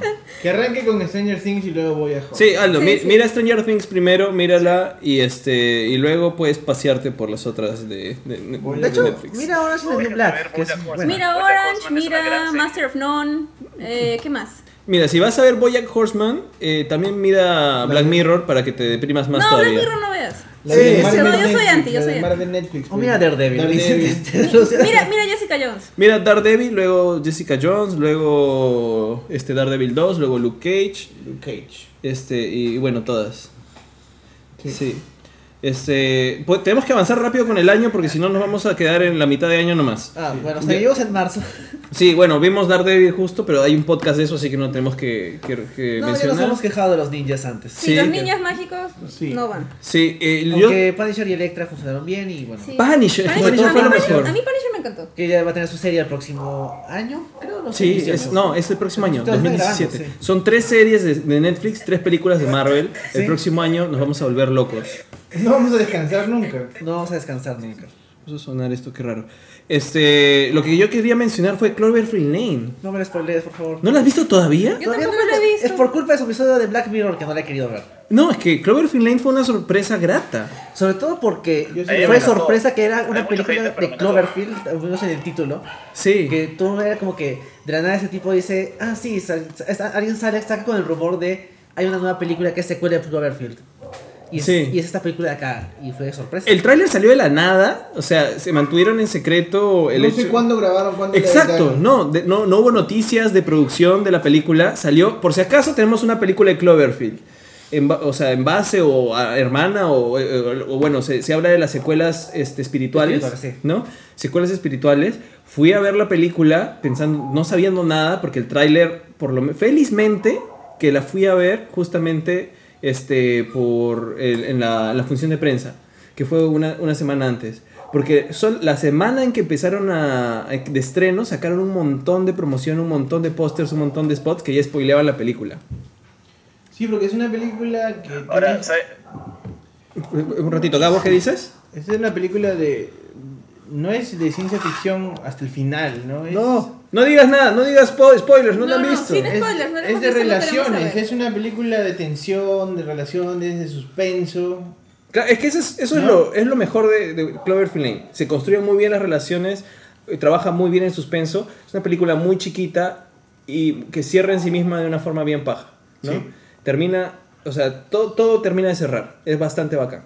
¿Qué ibas a decir tú, Bruno? Creo que estabas hablando. Voy a acercar. Ah, el sí, micro. iba a decir nada más que mm, JJ este, sacó todo, sacaron todo un artículo sobre cómo hacer una película como Cloverfield, eh, 10 Cloverfield Lane, este, sin que nadie se entere. Y era súper interesante porque contaban cómo, o sea, JJ había contratado el- el- al equipo mínimo, a un director medio caleta todavía, o sea, y decían todas las cosas de estrategia que había puesto, pero la parte final de esa estrategia, la parte más importante era, mientras que estés trabajando en ese proyecto, pues así nadie nunca te va a preguntar otra cosa que no sea Star Wars.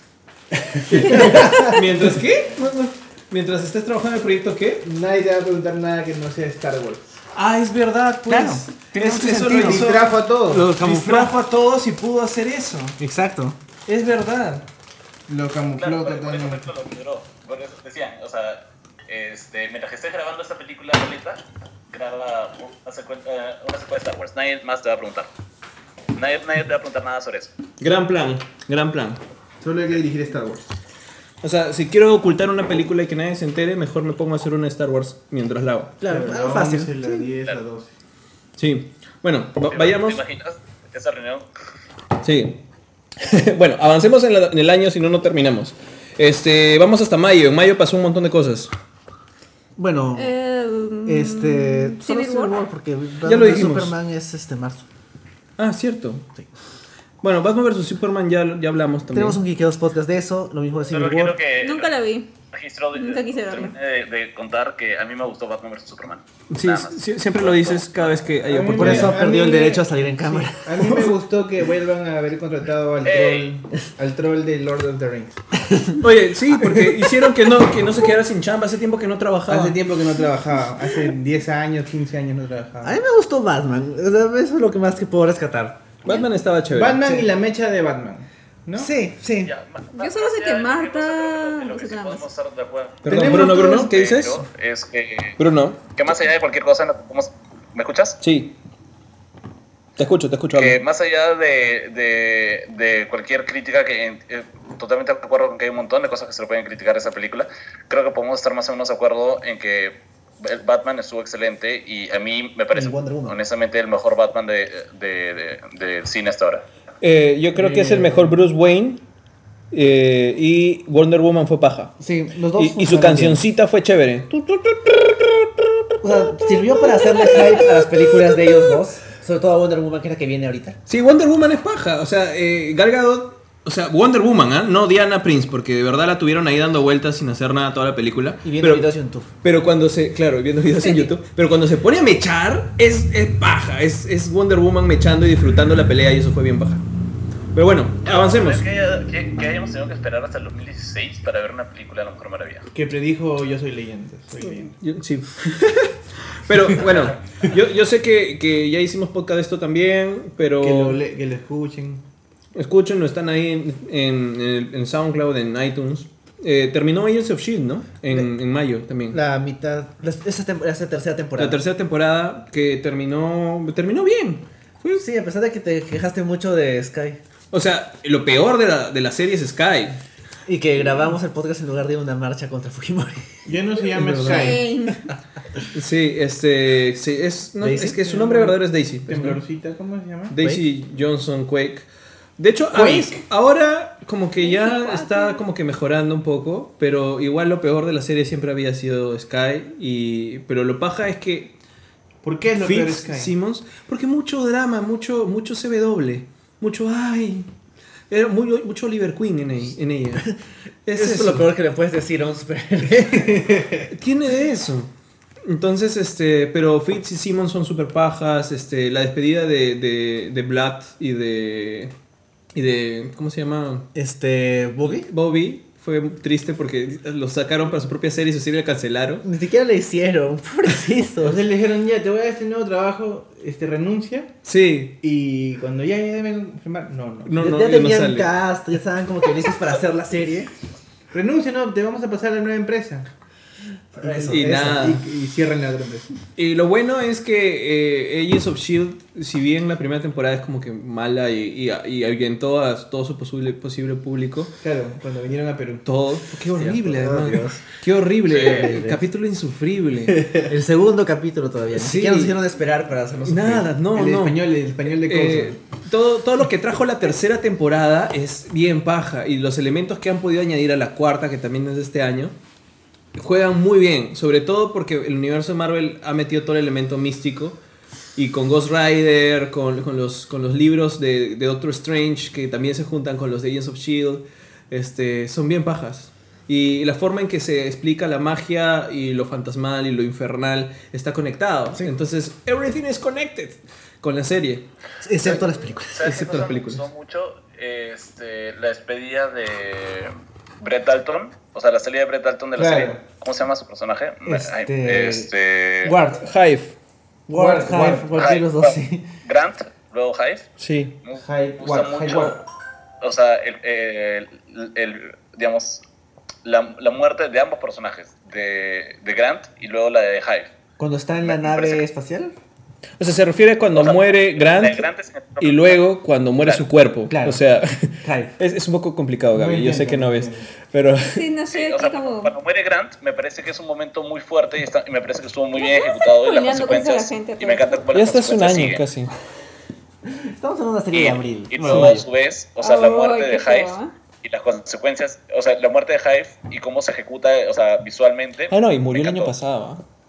Porque fue el primer fin, el, el Sí. mid-season final. Bueno, no sé, he visto un episodio y medio y como... Se murió, no importa. Sí, no.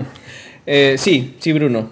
De acuerdo. Yo creo que sobre todo te ayuda a contar, aunque congelaron, o sea, metieron de- en, la, en la refrigeradora la novia de Coulson. la novia de Coulson.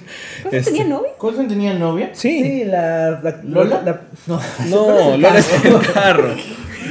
Rosalind, Rosalind. No, no, no, eso sí, o sea, eso fue, fue bien refrigeradora, ¿no? Sí, pero, Sí, pero, aunque- pero la relación con, o sea, lo que tú explicas, la muerte de Ward y todo lo demás, hace crecer al personaje de Coulson y ahora haber metido al segundo Capitán América a la serie también ha aumentado, ha hecho que los personajes crezcan bastante. Además, la actriz tenía que salir en Unreal, que era mejor serie.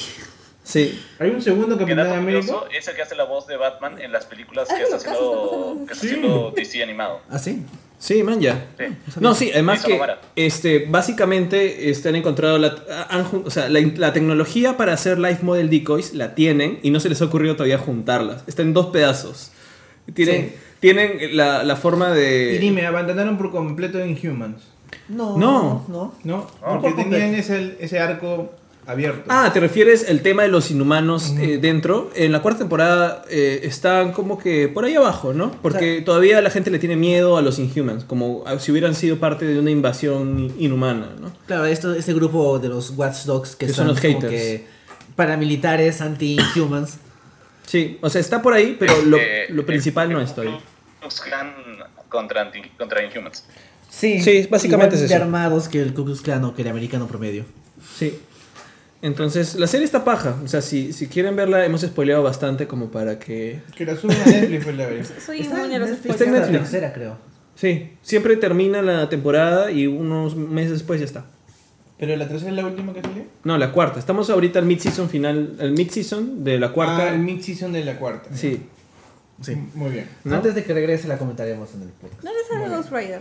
En la cuarta. En la cuarta. De repente de la cuarta. Sí, pod- podría saltarte. Retomamos la cuarta, sí, está bien. Puede ser. Aunque la tercera es paja. ¿eh? Sí, yo no dejaría. Yo no dejaría la llegué tercera. hasta- ¿Cómo se llama la chica Mockingbird, científica? eh, Simmons. Simmons. Estaba en el planeta azul. Cuando tiene su bastante. capítulo tipo de Martian. Claro. Esa es la tercera. Sí, es la tercera. En ese capítulo me quedé. Este capítulo es bueno. Es chévere. Sí. Y, y tiene, tienes un mundo cósmico grande. O sea, es raro porque es una serie con tan bajo presupuesto. Muy te, bajo te das cuenta que, que- que reciclan los, los, los decorados. A veces. Este, Las tomas. la- no, no, las tomas no tanto ya, pero reciclan, hacen, o sea, tienen lugares súper sencillos para grabar. A veces, de verdad, sus secuencias de acción son en un cuarto blanco peleando. Ya, pero se esfuerzan en hacer una buena secuencia de acción a pesar de que no tienen dónde grabar, ¿no? Su templo inhumano era como que un montón de rocas, ¿ya? No hay De plata. papel maché. Pero, pero se esfuerzan por conectar las cosas. O sea, han salido ya Chris, este, Ah, personajes han viajado al espacio. O sea, Sí. literal. Oye, Ming Na Wen es una gran adición al equipo. al Oye, programa. lo de Ming Na Wen al final de- del mid-season. Yo tengo Eso- teorías, o sea, no hemos hablado de eso. Creo que eso podríamos no spoilearlo. lo spoileemos, hay que no lo hacer hay- Vamos a hacer un podcast antes del No, regreso de la temporada. ¿No has Pero- visto todavía? ¿No has visto el mid-season, Bruno? No, no llegó al mid-season. Ah, qué bueno que no seguimos hablando de eso entonces. faltan como cuatro capítulos, creo. Ya, termina, porque eh, hay muchas cosas de qué hablar. Sí. Muy bien. Sí, bueno, sigamos porque si no, la vida. Sí. No dijimos nada de Civil War. Es que ya tenemos Ya un lo hemos podcast. comentado. Sí, además hemos hablado un poquito de Civil War hace un rato cuando hablamos de Spider-Man y que nos gustó, pero no tanto. Sí, pero ya hablamos está- de Civil War. eh. Ok, Sí. Civil War pasó y nos gustó. Y eso es todo. Estaba bien. Sí. Bueno. Y, y además que eh, el villano es chévere, yo sí creo que es chévere. Sí, finalmente un villano sí me interesante. ¿Cómo villano. ¿Cómo se llama? Daniel Brühl es un muy buen actor. A mí me gustó Aunque el está villano. typecasteado en hacer de nazi. O sea, Simo, Simo me pareció paja. Yo no sé qué está. La gente de repente está esperando a alguien que le pegue al Capitán América, pero me pareció que su plan es paja y como villano me parece paja. Es un buen villano y al final tiene Además, éxito. es que es el único villano Exacto. que realmente ha logrado su cometido. Exacto. Claro, Sí, sí, me La gustó. escena con Techala me gustó. Techala, te- T'Challa. T'Challa. Sí. Ya, vamos. Entonces, Julio. Harry. Eh, salió la obra de Harry Potter que es básicamente la secuela, el epílogo de Harry Potter. O sea, eso me parece que vale la pena mencionarlo porque fue algo así como el revivir de Harry Potter antes de Animales Fantásticos. Personalmente, yo hateo horrible el epílogo, no quiero saber nada de ese epílogo. Bien feo. ¿Por qué odian el epílogo los fans Porque de Harry Potter? es Yo no, o sea, no he leído el libro y la película no lo O sea, hace ¿de la mucho. película o el del libro? Es, El el mismo, es concepto, lo ¿no? mismo. Porque Pero ¿cuál es el problema? escrito por un niño de 11 años. Porque empareja a los personajes. Sí, es como, y todos crecieron y se casaron entre ellos porque no conocieron a ninguna otra persona más que sus compañeritos de colegio y le pusieron nombres horribles a sus hijos que los van a hacer que les peguen en el colegio. es endogamia. Sí, y, y- y eso es todo, fin. Ah, y por si acaso todo el mundo es igual de discriminatorio que como eran cuando tenían 11 años y decían, ay, no quiero ser. Slytherin. Yo, yo no, yo no soy. cosas que no cambian. Yo no soy tan fan Como de Harry Potter. real. Sí. No, No, es pésimo, no es soy tan fan de Harry Potter, pero he visto todas las películas, ¿no? Sí, hemos visto todas las No he películas. leído todos los libros porque en algún punto me aburrí. Perdóname, los, los Potterheads me pueden odiar. ¿Por qué? ¿Ah? ¿Qué? Director ¿Por qué de no? Geekeados odia a Harry Potter. No odio. No lo odio, me parece paja, pero. ¿En qué libro? ¿En qué libro te había No me acuerdo, creo que en la. Me van a odiar, la 3 creo o algo así. El 3 es bueno. Este es el mejor libro. ¿Sí? No sé. no, el terminado tres de fue ver las interesante, películas. Ya, pero vi todas las películas y, y el, digamos, sí me gustaban. O sea, no es que he sido súper hardcore fan, pero me gustaban la historia. Historia. Y igual averiguaba qué había en el libro, porque en esa época yo estaba leyendo otras cosas y no quería leer Harry Potter. Y decía, ah, man, ya toda la historia de Harry Potter es bien paja. O sea, quisiera, quiero ver cómo acaba porque me genera mucho hype y qué va a terminar este niño mago que ha vivido tantas cosas terribles durante su adolescencia, que ha, que ha- ha- ha Así le- es. ha leveleado tanto, ha leveleado. O sea, este pata tiene todos los spells listos, tiene, tiene todo, todo el set de, de, de, de cloak, el cloak, tiene todo, tiene todas las cosas como para ser el gran mage de la historia. Y veo el final y termina siendo un padre de familia aburrido que no hace nada por la vida. Eso nos va a pasar. La, la la A vida, todos. la vida londoniense. Este, Pero es que ni siquiera es eso. O sea, yo siento que Harry Potter es, es un... O sea, no estoy diciendo que no sea válido lo que sientes, pero lo que yo siento es que Harry Potter fue algo que Rowling escribió y que tenía una crítica social transparente, o sea, sobre no seas un fascista horrible que quiere matar a las personas que son diferentes que tú. Bueno, creo Por que nadie ha aprendido esa lección del 2016. Ya, ok. Pero, pero, Creo que el año demuestra que nadie ha aprendido esa lección en general. pero los fans de Harry Potter no eligieron a Trump. no hicieron, no, o sea, no votaron por el Brexit, esos fueron los mayores en realidad. Es cierto, sí. Sí. La generación de los fans de Harry Así- Potter no votó por el Brexit. Así es. Es verdad. estadísticamente. Pero bueno, este. Sí, tenía este mensaje que uno pensaría que si lo vas a cerrar, vas a cerrar con algo Distinto. no distinto, cambio. sino que algo redondo, ¿no? Algo que. Cambió es- las cosas. Que esté en esa línea y sin embargo el epílogo. Yo siento que si hubiera acabado el libro antes de escribir el epílogo, no hubiera pasado nada. O sea, todo el mundo hubiera dicho, qué chévere. Se Acabó acabó el libro. Puedo vivir en paz. Pero yo siento que el epílogo fue una manera de decir como fueron felices, comieron perdices, no me fastidien más, no voy a escribir nada más de Harry Potter, chao. Porque en el momento que Rowling terminó de escribir Harry Potter, Estaba, estaba, ella, quería. ella no quería continuarlo. estaba harto. Hasta Sí. ahora que vio que necesita una coma más en su lista de millones. De repente. O, no, o de repente se aburrió y dijo, bueno, quiero Claro, volver. pasé de un, de un de mil millones a 999. Quiero recuperar. Quiero coma. Sí, pero en ese momento el se- eso se sintió. O sea, fue como Como algo así como un Valley, desprecio. sí. Es como que quiero acabarlo y ya. No Sí. quiero que nadie más me pregunte, ya se acabó la historia. me- fin. Sí, fue como Sí. quiero acabarlo y por si acaso más, no te respeto. Iba a ser. ella- Eso fue lo que yo Ella leí. iba a hacer otra cosa. Tenía otros proyectos que no eran del universo de Harry Potter. Y no ¿verdad? vendió, pues. Y no, y no, no le fue vendió, bien. Porque ella, o sea, la Rowling es la de autora de, George Harry. Potter. Sí. Claro, no puede ser otra cosa. ya. Oye, pero George Lucas hizo esta genial película Howard the Duck. Perdón, ¿cuál? Red Tail también. Oye, yo vi Howard the Duck muy chiquito. Oye, No es creepy. Es Willow. Eh, Sí, creepy. muy chiquito. Es bien creepy. es- Pero. Willow, Willow no tiene no tiene tantas referencias sexuales como Howard the Duck. Co-creó Indiana. Bueno, claro, tiene Indiana Jones que como que lo reivindica un poquito. Sí. Hasta, bueno. Pero- hasta, que pero- vinieron a, hasta que vinieron a Perú nuevamente. ¿Qué tienen con Perú? Pero, es- todos los pero animales estaba Perú. junto a Spielberg, pues, en ese momento.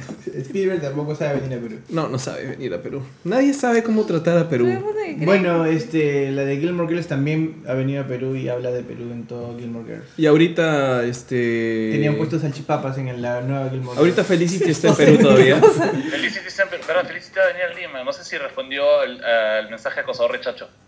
Creo que no. Felicity Jones ha venido a Lima. No, No, no. Felicity Smoke, o sea, eh, ¿cómo se llama la actriz? Se me fue el nombre. Emily ¿Y algo? Emily Beth Rickards. Ah, no importa. ¿Quién? Emily Beth, ¿Quién? La Rickards. rubia de Ar.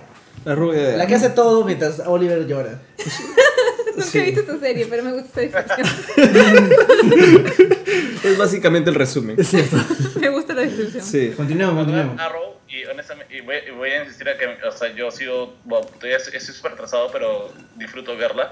Arrow es básicamente un montón de gente haciendo cosas mientras que Oliver llora. Sí. Es una ópera, es una ópera.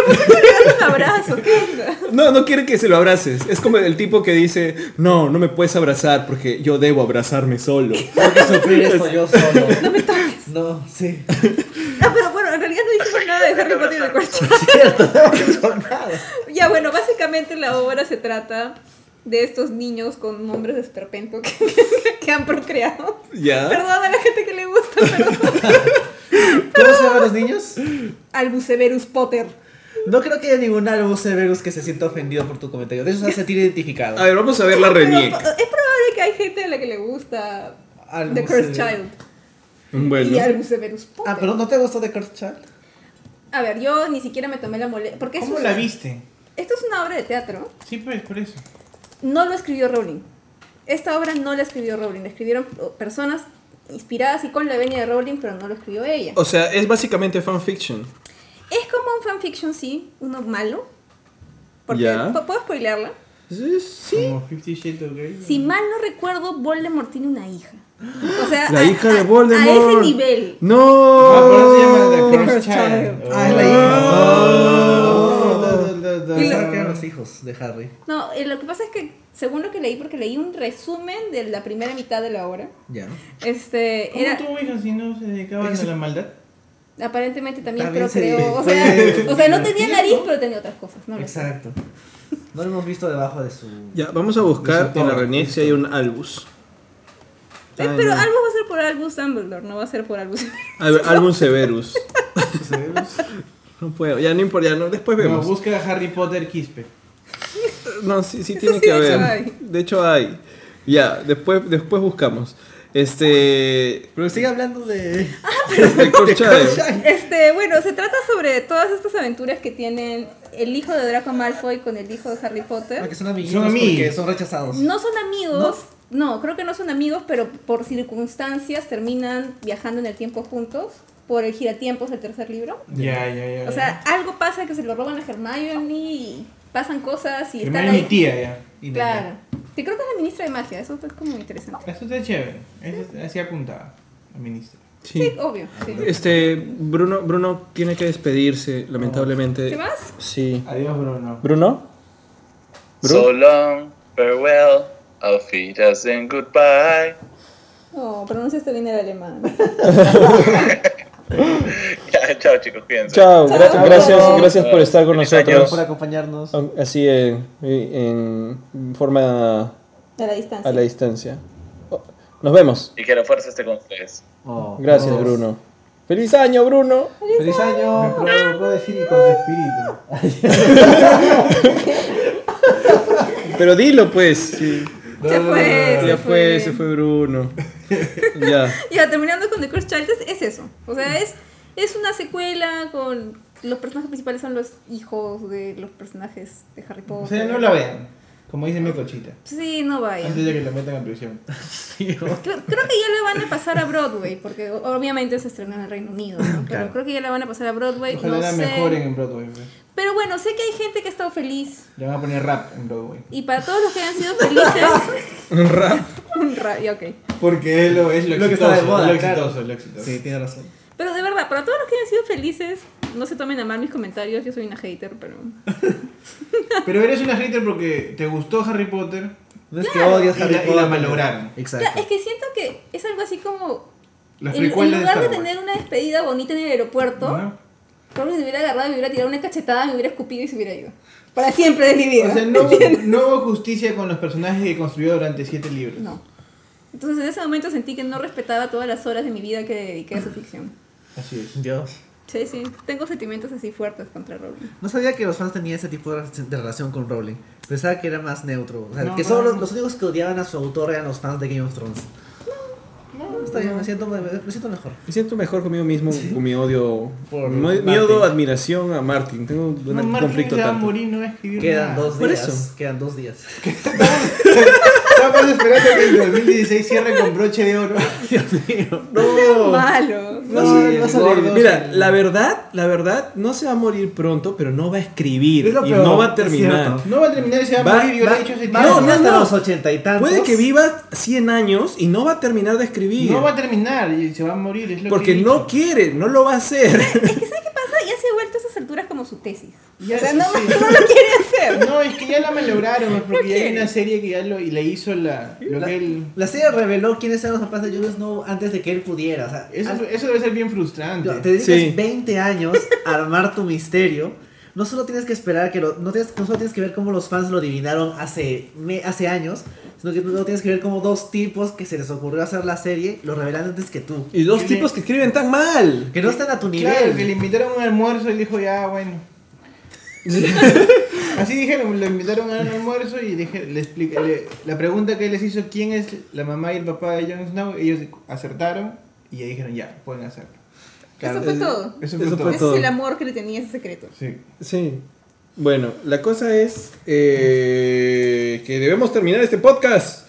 A ver, ya, estamos Pokémon. Pokémon Go. Ah, sí. Escucha la locura. No puedo creer que este haya sido este año. Ya, ya todo el mundo se olvidó de Pokémon Go. Jugué dos hace meses. No, ¿sabes meses. quién no se olvidó de Pokémon Go? Mi papá. ¿Sigue jugando? ¿Sí? Qué bien. Sí, sí. De hecho, o sea, Pokémon Go ha sido una cosa súper positiva porque lo han jugado gente de nuestra generación. Ha y mayores ha unido y familias. niños, ha unido familias. El, el fenómeno Pokémon Go ha sido muy positivo. Eso es bueno y es algo que re- rescatar. Porque ha hecho que gente salga a la calle. Que, bueno, yo conocí gente hablando en la calle con Pokémon Go. El Yo salía a buscar sindicato de rateros y carteristas también ¿Ves? contento. Sí, claro, los rateros y carteristas. Gente que no me hablaba, me empezó a hablar por Pokémon Go.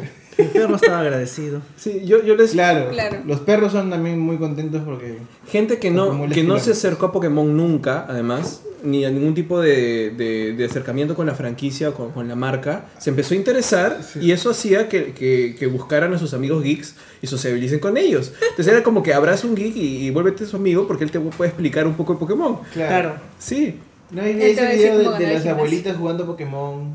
Los y- padres, Y emocionándose hijos. por atrapar. Y eso es la- lo, lo más básico de Pokémon. ¿no? Exacto. Sí. Atrapar tu animalito y cuidarlo. Y ser feliz. Es tu Tamagotchi. Es el Tamagotchi, pero Tamagotchi que... que lo- comer. Yo siempre, cuando salió Pokémon en el 99, yo pensé que era el Tamagotchi evolucionado. ¿no? Ujú.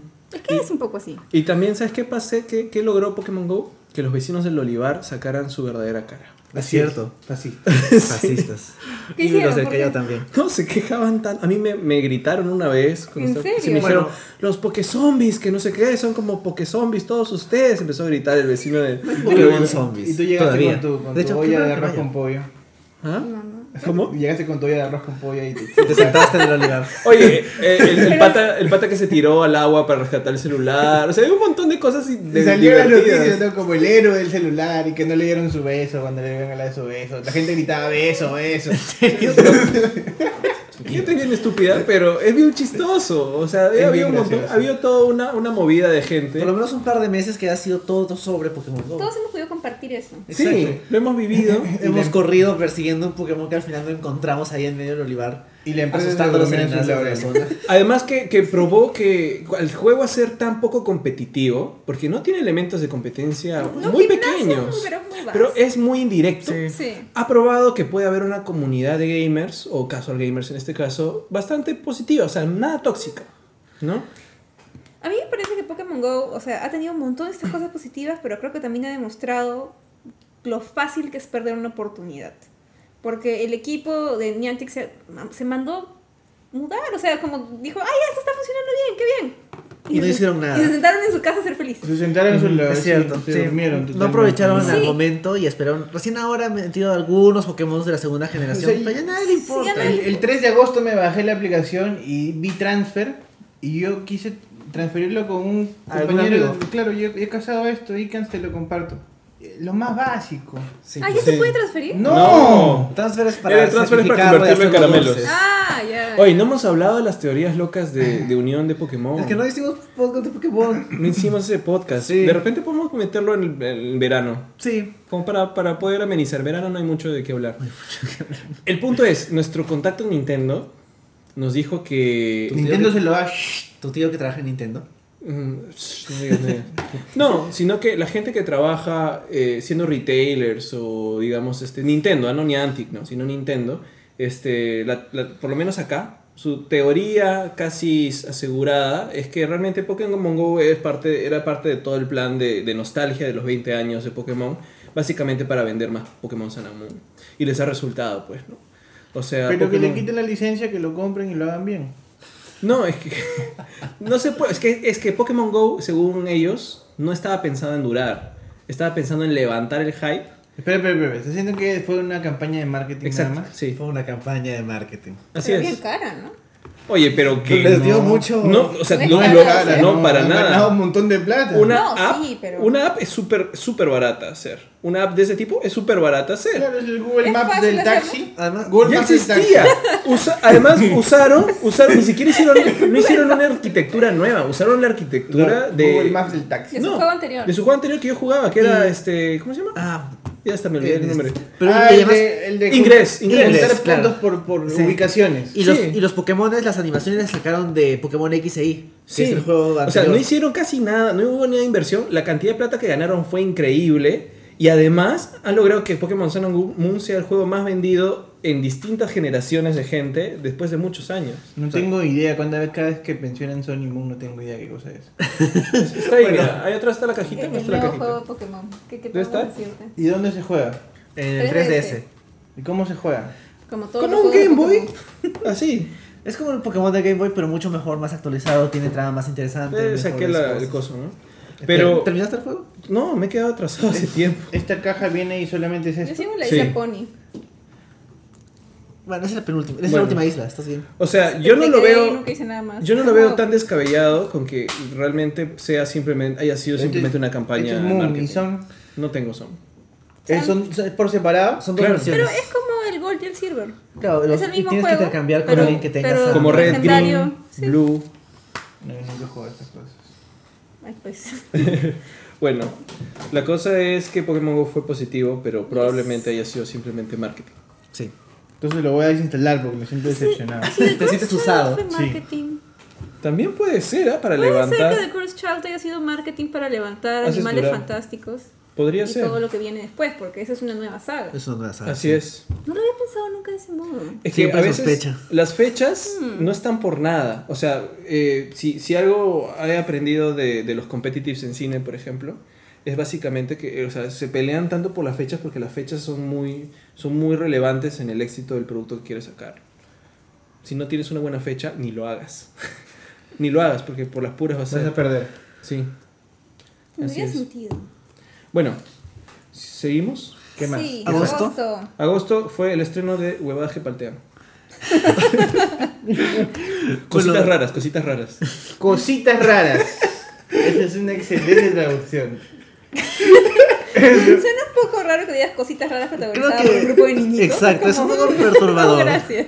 Entonces, este. Huevadas que paltea suena más, más nacional. Sí. Sí, Huevadas que paltean sería una, una, una buena versión peruana, ¿no? Sí. claro, eh, podríamos hacer un- una versión con Con este, con este ufólogo este, de Radio Capital. Ah, este tipo que habla. ¿Cómo se llama este? No, podemos poner a Percy Tyra en, como el profesor o algo así. Podemos poner a. ¿A quién más ponemos? Ponemos al chiquito de Guerrero. Y bueno, con todo y falta Al, de al- al pata, ¿cómo se llama? Danilo, Yaniro, el que hacía de joven Carlos Alcántara. Ay, no me acuerdo, sí. El que bailaba así con su cajón. Sí. No me acuerdo tampoco. ya, bueno, fue una buena serie y hemos hablado de eso, así que creo que podemos. Tiene su propio podcast, Sí. ya hemos hablado de eso hace un rato. Suicide Squad. Y lo mismo con Suicide Squad, tiene su Sucedió. propio podcast. Como habíamos dicho, ah, impactó bastante el tema de Harley Quinn, el resto de la película no tanto. Sí. A mí, la actuación de Will Smith. ¿eh? Ah, sí, estuvo bien también. Sí, O, sea, yo los vi o a sea, ellos dos Se y levantó dije, la, la película a los hombros, ¿no? Sí, Margot Robbie y Will Smith fueron lo mejor de la película. Claro, yo, yo los miré y dije, pucha, yo hubiera visto una película solo de ustedes y los demás huevones. Sobre todo sin el Joker. Sobre Sí, todo eso, sí. sí, de que todas fueron peor. Y él reclamó que no lo pusieron más. Pero, ¿Cómo no? Ya le dito, no, vete a tu casa. mira, No, anda, anda, mata a John Lennon de nuevo. En- engorda y mata a John Lennon. Engorda. Es bueno, sí, o sea, mira, hay, la verdad es que tienes... También es cuestión de cómo lo han escrito y no lo han entendido. O sea, ha habido mucho problema detrás, pero puedes tener cinco minutos de un personaje al final de Rogue One y ser increíble. Y O como tener- Spider-Man. o Spider-Man. Claro. y tener y un, toda una película en donde dices que te han cortado y realmente lo han cortado tal vez porque era muy malo. Pasa Le han eso. hecho un favor. Sí, yo le han hecho un opino, favor. de repente es una opinión popular, yo opino que no es tan malo. pero- Simplemente es intrascendente. Exacto, no me importa. Obstaculiza el desarrollo natural de la película. Bueno, pero esa Que película tampoco es no tan tiene buena, nada natural, o sea, es súper artificial Igual todo lo que pasa. Claro, es un rayo y. Como este, Warner, ¿ah? O sea, perdón, como. DC, como DC. Soy mala. Sí. Pero bueno, ya. La cosa es, yo quisiera una pel- unas películas de DC con más escenas y menos momentos. Es mi pedido Warner. Yo Quiero escenas. Sí, Sí. sí. Yo esperaba más de Ayer, ¿ah? el director. Sí, yo también. Decepcionó un poco. Sí. Bastante, un poco bastante. Necesito escenas. Una escena. Una escena buena, chévere. Al menos. Y ya está. Ahí está, esa es otra película que siento que ha hecho eso de ver una película exitosa y decir, le voy a copiar algo porque creo que por eso es exitosa. Por los Guardians, dices. Exacto. Claro, intentaron hacer Guardian. Y como eso no es Guardians, porque ustedes no tienen alma, por eso no es Guardians. No, Guardians tiene corazón. Claro, Guar- Guardians claro. es James Gunn. Es él. Es probablemente, además de los Russo, el único director que sí dirige en Marvel. Sí. O sea, los demás están repitiendo la fórmula Feige. Feige les dice qué hacer y ya está. Pero James Gunn de verdad dirige. Sí. De verdad escribe, de verdad está Es- haciendo su es su chamba. producto. Es su producto, por eso lo quiere tanto y bromea tanto con que está en otro universo. O sea, no está en otro universo, está en un universo Marvel. Pero él siempre que puede dice, ah, lo mío no se va a cruzar porque está en otro universo. Y no sé cómo va a ser con, con, con los rusos, ¿cómo se llaman los hermanos? Los rusos. De hecho, Van a, va a querer ir a No, cuidar su personaje, ante- ¿no? anteayer o anteayer leí una noticia que va a estar en el rodaje de Infinity War. Claro, y él tiene que velar su- Va, creo, o sea, no han dicho qué va a hacer. Algunos dicen que él va a dirigir las escenas las con los secuencias, Guardians. claro. O porque probablemente haya todavía el primero o segundo acto de la película todavía estén separados y avance una trama en la Tierra y una trama en el espacio. Probablemente él vea parte de la trama en el espacio y los rusos la trama en la Tierra hasta que converjan, ¿no? Entonces, este, son especulaciones todavía. Pero va a estar, porque no pueden Qué bueno. separarlo Qué bueno. de, De sus su personajes. Oye, Sí. Bueno, dale nomás. Entonces, este, ¿qué otra cosa? Pokémon Generations. Septiembre. Bueno, dejándolo un poquito lo de Marvel, No lo vi. en septiembre comenzó Pokémon Generations, que eran esos videos cortos que se supone que iban a contar historias no contadas del universo Pokémon, sobre todo de los videojuegos, se cogían la trama de los videojuegos, nada de Ash, nada de eso. Era como que tres capítulos por cada región, hasta terminando en la región, este, ay, ¿cómo se llama? La Este, XA. este, Carlos. Eh, terminando en Kalos. Tres episodios para el canto, Yoto y las eh, joven y las otras dos y, y terminando en Kalos. Algunos episodios eran bien interesantes porque te mostraban como que el universo Pokémon más metido, o sea, llevado a la, a la Tierra. Y había un episodio en que había un escuadrón de un esti- estilo SWAT que entra al gimnasio de Giovanni, el líder del equipo Rocket, usando, por ejemplo, usando un Magnamite para abrir la puerta, como que para desmagnetizar la puerta y meterse así nomás. O usan un Arcanine para quemar una pared. O sea, cosas más prácticas que no se les ve en la serie mucho y en los juegos menos. Y que te muestran ese universo Pokémon un poco más aterrizado. Y hay algunos capítulos que no me gustaron tanto, que además sacar el Pokémon legendario y de los líderes de esos, de esos equipos raros. con Excepto el. Pokémon, el, capítulo de Armagedón. Esa parte fue Ese chévere. fue genial, sí. Y eh, que era este el, el protagonista del juego tratando de capturar un Pokémon alienígena encima de un Pokémon dragón legendario. Era súper exagerado, pero funcionó muy bien. No, o sea, pero primero tenía que destruir el meteorito, ¿ah? Eh, sí, y fue, we did it, Gracie. Eh, fue así. De verdad, we did it, Gracie. Fue muy paja. Sí, y me gusta el capítulo final. ¿Tú ya a ver el final? Sí, ya vi.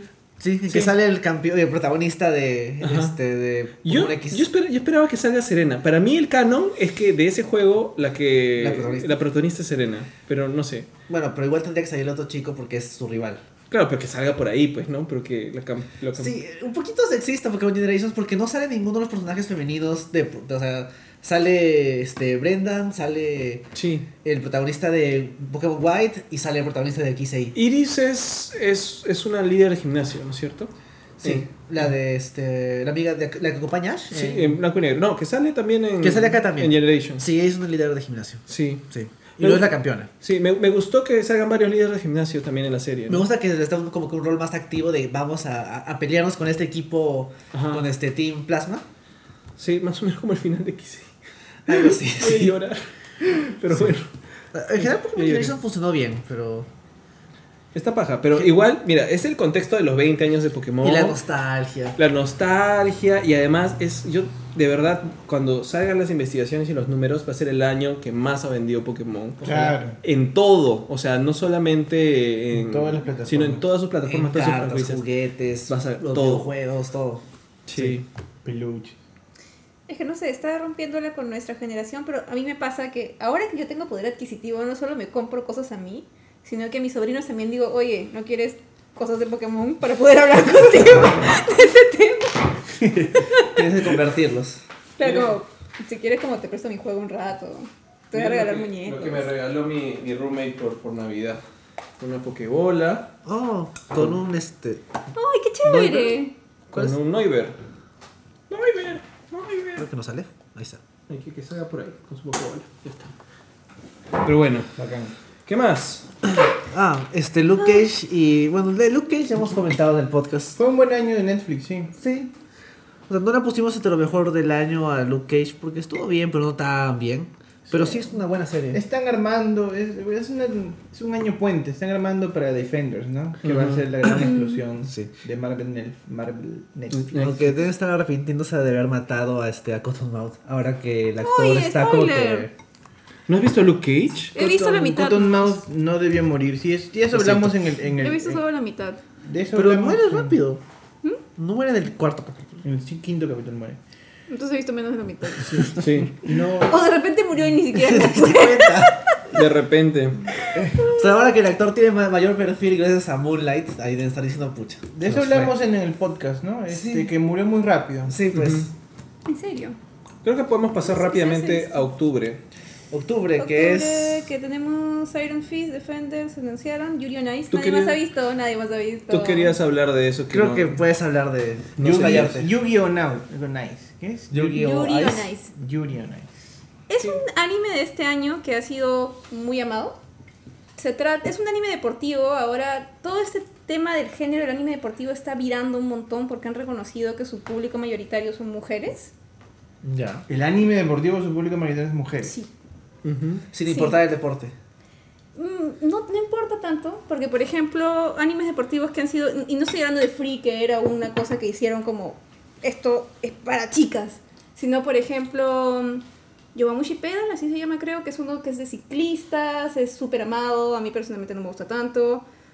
Haikyuu, este que es de volei, también tiene un super fandom que lo ama. Es, de hecho, este año también salió, creo que la... Bueno, salió una nueva temporada que también han dicho que está súper buena que- y que la animación en general de esa serie es buena. Ujú. Eh, bueno, Kuroko no Basket, que la gente ama, pero ya acabó, creo. Eh, ¿Qué más ha habido este año deportivo? No me acuerdo. Este. Pero la cuestión es que el género deportivo ha cambiado porque tiene mucho público femenino desde las épocas de Prince of Tennis, porque a la gente lo que le gusta ver es que es un grupo de personajes grandes que por la naturaleza del deporte des- desarrollan relaciones y La camaradería del equipo. Claro. Y tienen sueños. Es como. Es como, sueños. Como nosotros. es como Pokémon Ah, también. bueno. Sí, o sea, Pokémon Sí. tiene un, Sobre una, todo la última temporada. de cosa deportiva, ¿no? Ajá. Y sobre todo los, los, los, los- los concursos de Serena y todo De esto. torneo, es un torneo, claro. Claro, entonces eso es- o sea, eso hace que los personajes se desarrollen todos, o sea, que tengan relaciones interesantes y bueno, a la gente le gusta eso, ¿no? Y Yuri on Ice es un anime que salió de la nada porque todo el mundo dijo, es un anime de patinadores artísticos. Se llama ya". Yuri el, el personaje. Sí, se llama Yuri el protagonista. Ah. Y, y este, perdón. De hecho hay Franco. dos Yuris en la serie. Franco, ¿has visto tú Yuri on Ice?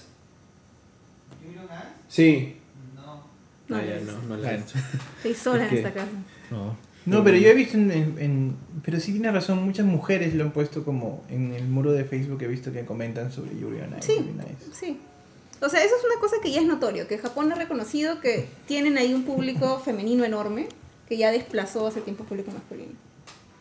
Em, bueno, se trata de patinadores artísticos, no dice Wada, pero es muy interesante porque tiene una directora que es mujer, que le gusta el deporte, han investigado un montón para hacer esa serie. Es más, hay secuencias que están prácticamente levantadas de videos de, de patinadores artísticos reales, incluyendo detalles como el personaje de Víctor, que es uno de los dos protagonistas, ha tenido incluso hasta la corona de flores que le regalaron a un, patinador artístico del que se inspiran. ¿Tienen Se la- lesiones y todo?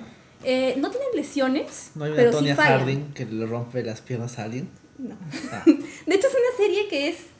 Es una serie muy positiva. Ah, es una serie buena onda. De... Es una serie muy positiva que se trata del crecimiento personal de una persona. O sea, no hay malos, no hay peligro, no hay... No hay malos, no tienes antagonistas. El, el antagonista del protagonista es él mismo. Porque él es una persona insegura, es una persona que. Es un es- desarrollo de personaje. Sí, él está muy seguro de que no vale la pena él ya. O sea, que él ya es un caso perdido de alguna manera. Y en su conocer a ese otro personaje que es Víctor, este, comienza a creer más en sí mismo y a querer tener éxito, porque de alguna manera también quiere, Demostrarle. claro, ser bueno para él de alguna manera, ¿no? Pero- Entonces, es, es, es bonito, está llena de un montón de buenos sentimientos y por ejemplo, es una serie que tiene, o sea, los protagonistas que son Yuri y Víctor están claramente en una relación amorosa. O sea, el- en la serie nunca te dice textualmente como, son novios, pero se regalan anillos de oro, o sea, las, las bandas de oro. O sea, no Se- es como que mirando- explícito, pero. Intercambio de la anillos, intercambio anillos. Mirándose profundamente y alguien bromea con que se van a casar si Yuri gana el oro y cosas así. Ok. ¿Y, y dónde la pueden ver? ¿Dónde, dónde la ves tú? Eh, bueno, yo lo veo en streaming, online. Es que eh, el stream mató el cable. De hecho, está, en- Cierto. está, está en Crunchyroll. Ah, si está la en quieren ver legal para todos los que tengan La cuenta de Crunchyroll está ahí. Eh, Creo que está 15 lucas al mes. ¿Ah, ¿no? Sí, sí, sí. Sí, es barato. No sé cuánto está, pero es barato. ¿Y tiene restricción por regiones? O... O sea, te- tiene, tiene, Mm, se han, de- han dedicado a Latinoamérica, tiene un Crunchyroll latino. ¿Ah, sí? Ah. Y tiene los derechos para mostrar varios animes. Sí, a veces me sale en anuncios de Facebook. Yo, yo probé la, la, la prueba y no encontré ningún anime que me conocía porque todos son nuevos. Tiene Dragon Ball. Super, sí. Ah. Eh, tiene Elfen Lied, vi Elfen Lied. Pero de ahí ya no pagué porque no, no había mucho para ver. Pero no sabía que tenía que ver Yuri on Ice. Bueno, la animación de, la- de lo- de las competencias es linda y una cosa que como anime deportivo en sí mismo es bacán es que no solo te muestran cuando compite el protagonista, porque ese es un deporte de uno, ¿no? Sino que te muestran las rutinas de patinaje de como ocho personajes completitas. Porque es eso, porque todos los cuando tú ves a los personajes, tú quieres que todos ganen en cierta medida. Porque todos... Todos tienen sueños, todos tienen preparan. Exacto, para todos es importante A y mí la me serie te parece- vende eso. A mí me parece, es, es una de las, de las del, del- digamos, no es un formato, no es un género, podría ser un subgénero muy emocionante. Yo siempre me emociono, de verdad. Sí, es lindo, Sí. porque es como los sueños Desde, de todo el mundo. desde Jamaica bajo cero, o sea, siempre, de verdad. Y pasando por la película de Will Ferrell de patinaje sobre hielo. No, no, no, olvídala. No, pero Jamaica bajo cero, Jamaica Bajo Cero es un. Space Jam, Space Jam, todas las películas que han habido de, Space de, Jam. de De superación de underdog. equipo. de chivolo, de under- el underdog deportivo es probablemente mi segundo subgénero favorito. Ya Sí. mira Yuri on Ice entonces. Pero ya mucho, mucho anime creo, para mí. Me Ah, pero, destruye la pero vida. de hecho el primer episodio a mí no me gustó en términos de... de o sea, era, tenía chivis. O sea, chivis, ¿saben? Claro, o sea, como como las caricaturas chiquitos, chiquitas. el personaje se Y desesperaba tenía- y se hacía chiquito. No, no, pero tenía una narración que era como un chibi que decía como, hola, yo soy Yuri y hago esto y hago lo otro. Y cuando vi eso fue como, pucha, no, no quiero ver esto. Pero luego... Lo- ca- lo cambió. abandonaron. Sí, lo abandonaron y agradezco mucho que lo abandonaran porque conmigo esa, eso no... Qué bueno. Este, no. ¿Podemos pasar al siguiente mes? Terminamos ya. ¿Va a terminar? Solo para mencionar una cosa más en anime que era antes, Ujú. o no era antes, no me acuerdo en qué me fue. Pero que este año salió Mob Psycho 100, que es una que es del mismo que creó One Punch Man. ¿Ya? Ah, sí. Ah. Sí, Ya. yo no la he visto todavía, pero tengo un montón de expectativas de verla. Y no, o sea, para los que no sepan que eso salió este año, vean. Salió. Sa- Salió, vean. Claro. Hay que tratar de terminar el año rápido para poder pasar a las expectativas del siguiente. Yo creo que hay cosas que ya hemos tocado. O sea, ya hablamos de Doctor Strange, sabemos Sí. que nos gustó. Ya hemos hablado de Sun and Moon también. Hay podcast completos de eso. Sí, lo que no hemos hablado es de los animalitos fantásticos y... ¿Dónde, ¿Dónde encontrarlos? encontrarlos? Claro, ¿no? O sea, eh, Sí, es una. hábitat de animalitos. Es una revi- re- revitalización de la saga de Harry Potter. Dicen que está bien paja, ¿no? La verdad, yo no he visto, todavía no veo la película. Yo la Todavía. vi y no me gustó tanto, pero sí sirve como revitalización de la franquicia Harry Potter, es verdad. O sea, te, te pone en expectativa de lo que va a haber, ¿no? Te genera interés porque, bueno, pasan cosas que es como que, ¿Y no sé ay, si que sigue. Iwan McGregor era, era joda de 28 de diciembre Sí. o de verdad lo han contratado Era como broma. algo? No, es broma. No era broma. Porque sí, se- sí era un buen casting. Aún hay esperanza para Jared, Jared Harris. Jared Harris, el hijo, él ya ha dicho que no puede ser porque ya está Ya viejo. está viejito, sí. ¿Qué cosa? ¿Quién? What? Es El que hijo. como hay esta especulación de ahora quién Harris va a ser es- sí. Dumbledore joven, Ah. había una campaña fan de que sea este Jared Harris, que es el hijo de Richard Harris, que es el primer El Dumbledore. primer Dumbledore que murió Ya. en la mitad de Harry Potter. Bueno, en la era, primera el, película. era el mejor Dumbledore. Era mejor Dumbledore, sí, sí, sí, éramos muy... Bueno, era Marco Aurelio, ¿no? Mm, sí, claro. Buen actor. Sí. Uy, uy, uy. Se acabó, por eso decía. Vean la información. Sigamos hablando acá. Ah, el podcast, cierto. Es el podcast, sí. Este, Eh, ¿Qué te pareció Animales Fantásticos? Bueno, a mí me gustó. Voy a admitir, cuando comenzó la película, creo que toda la primera mitad, está, mi opinión era me. O sea, es como está entretenida, está bonita, pero no tiene esa chispa de Harry Potter que era lo que me gustaba. Que... Es que es otra cosa, es otra cosa distinta. O sea, O sea, yo no, yo respeto que es una cosa Sí. distinta, pero es del universo. O sea, que el universo el tiene universo. cosas oscuras, Claro, pero, pero- luego sí estuvo. pero primera O sea, mitad es bastante de una película. O sea, Sí. estamos hablando de casi 45 minutos o 30 minutos. Pero si te acuerdas del primer libro, parte también de, de la normalidad y luego te va, te va, diciendo hay, hay cosas raras en este mundo normal. Sí, y luego, plap, ¿no? Hace el break. Sí. Y a eso es así, ¿no? Te estaba presentando el Nueva York antiguo, este, los personajes. Lo que pasa es que el protagonista es bien El- sí, o sea, es como, es lindo, y yo no, no tengo una bronca con que sea lindo, pero es como, es un tipo como todo bueno y lindo, y tiene animales fantásticos. Es medio adorable eh, claro, es entonces toda la primera parte es como más adorable, mira estos animalitos y mira estos El ornitorrinco choro es chévere. Bonito Rinco Choro. Es, lo máximo. tengo, tengo que ver la película. No ¿No la he visto no tampoco el ornitorrinco El ornitorrinco choro es buenazo. No he visto nada de, de Se animales. roba la película el ornitorrinco choro. Literalmente se roba. Sí, se roba la película. Mm, Tengo, tengo que verla. Es, bu- es buena película. O sea, si sale en Blu-ray puedes comprarla. Si sale en torrent puedes bajarlo. Sí, definitivamente vale la pena que la veas. Definitivamente. Pero bueno, sí, la segunda parte creo que sí tiene todo esta, es- este ingrediente más oscuro de Harry Potter. O sea, el personaje de, de Ezra Miller tiene una cosa bien oscura. o sea, lo que le pasa es bien oscuro. Sí, Bien es oscuro, horrible. sí. Es horrible. Es, es, o sea, no solo un poco oscuro, es horrible. Sí. Es una, una historia de abuso infantil espantosa que para colmo se encuentra con un tipo medio predador Literalmente. que lo manipula. Pues todo, todo está mal. Sí, todo está mal en su vida. Y como tú dices, ya, ya estallaron en la magia, ya están en el universo de magia, ya no tienen que eh, ocultar nada. Entonces la segunda va a estar de frente. Claro, Puede ya, ser más ya nos presentaron ese mundo, sí. sí. sí. Sí, yo tengo expectativas altas para la siguiente, aunque Johnny Depp para mí fue como, "Ay, no, ¿Por qué Johnny ¿por Depp? qué lo ¿Por qué hiciste? a él? De Hay hecho- tantos actores. ¿Por qué ¿Cómo lo contrataste en primer lugar? O sea, Colin Farrell Colin era para que lo, continúe. lo hizo súper bien, A mí me lo hizo o sea, súper Tiene el, bien. el pelo y ya está, ¿no? O sea, sí, No, o pudieron. O sea, es que no hubiera funcionado con la excusa de trama que era... O sea, Que nadie lo reconocía. giro. Claro. Que, que probablemente. A mí una cosa que me gustaría es que el personaje de Colin Farrell Regrese. exista, o sea, como el original, porque eso era Polyjuice. Claro, sí. era Entonces que lo tenga así como. Colin Farrell va a como- aparecer. como, como, como, pobre Joloco muy encerrado en un baúl. por Sí, ahí. pues. Iba a perseguir. Oye, tienes lo del multijugos como una excusa perfecta para cambiar de actor. Sí. Como que lo estuvo usando todo el tiempo, pues recién es su verdadera cara. O se quedó atorado en una cara que no es la suya y bueno, pues ya quedó. ¿no? Es el, Claro. doc- es el recurso de Doctor Who de, de- de- Doctor Claro.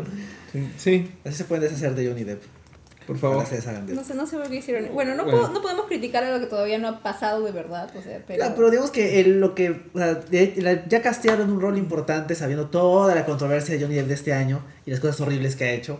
Es como que en una franquicia familiar como es Harry- el mundo de Harry Potter. Sí, fue una mentira de pata porque el contrato ya estaba. Antes de, lo- de los escándalos. Pero- Supongo que sí. Sí. Igual, imagínense que no hubiera tenido escándalos. Igual, ¿por qué miércoles pones a Johnny Depp ahí? Como, ¿por qué? Sí, Johnny Depp ya no Es está, ya no está consciente, ya no puede actuar ya. Pues, no sé, o sea, se pone chalinas y lentes y pero sombreros. Colin Farrell a más, que bien por él. En verdad, no, nunca había tenido ningún interés por ese, por ese actor, pero como, gr- gracias por eso. Es un actor decente. Es, No, sí, Es un buen actor. mal, me gusta. No, la, su película Colin Farrell es chévere. en Brujas. es- bueno. Y en Brujas me encanta, Me encanta, buenazo, es genial, es sí. buenazo. Sí, esa es su mejor película. Es buenazo. Y este, yo Colin Farrell desde, desde la cabina del teléfono está. Ah, Ah, claro. Desde ahí dije, ah, con chévere. Kiefer Sutherland. Kiefer Sutherland como el malo, claro, sí. eso es bueno. Y ahí estaba joven todavía. Sí.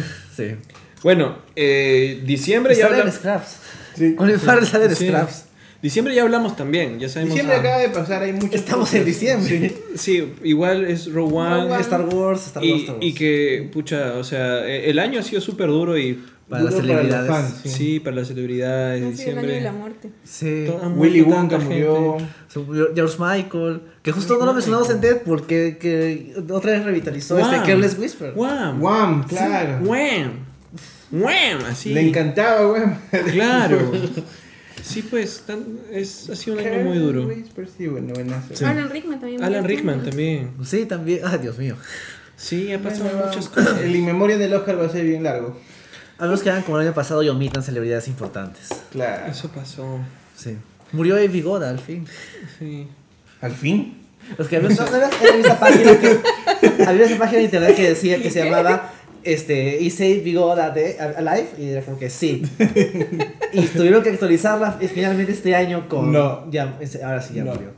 Sí, porque, bueno, ¿cuántos años tenía? Como ochenta y tantos.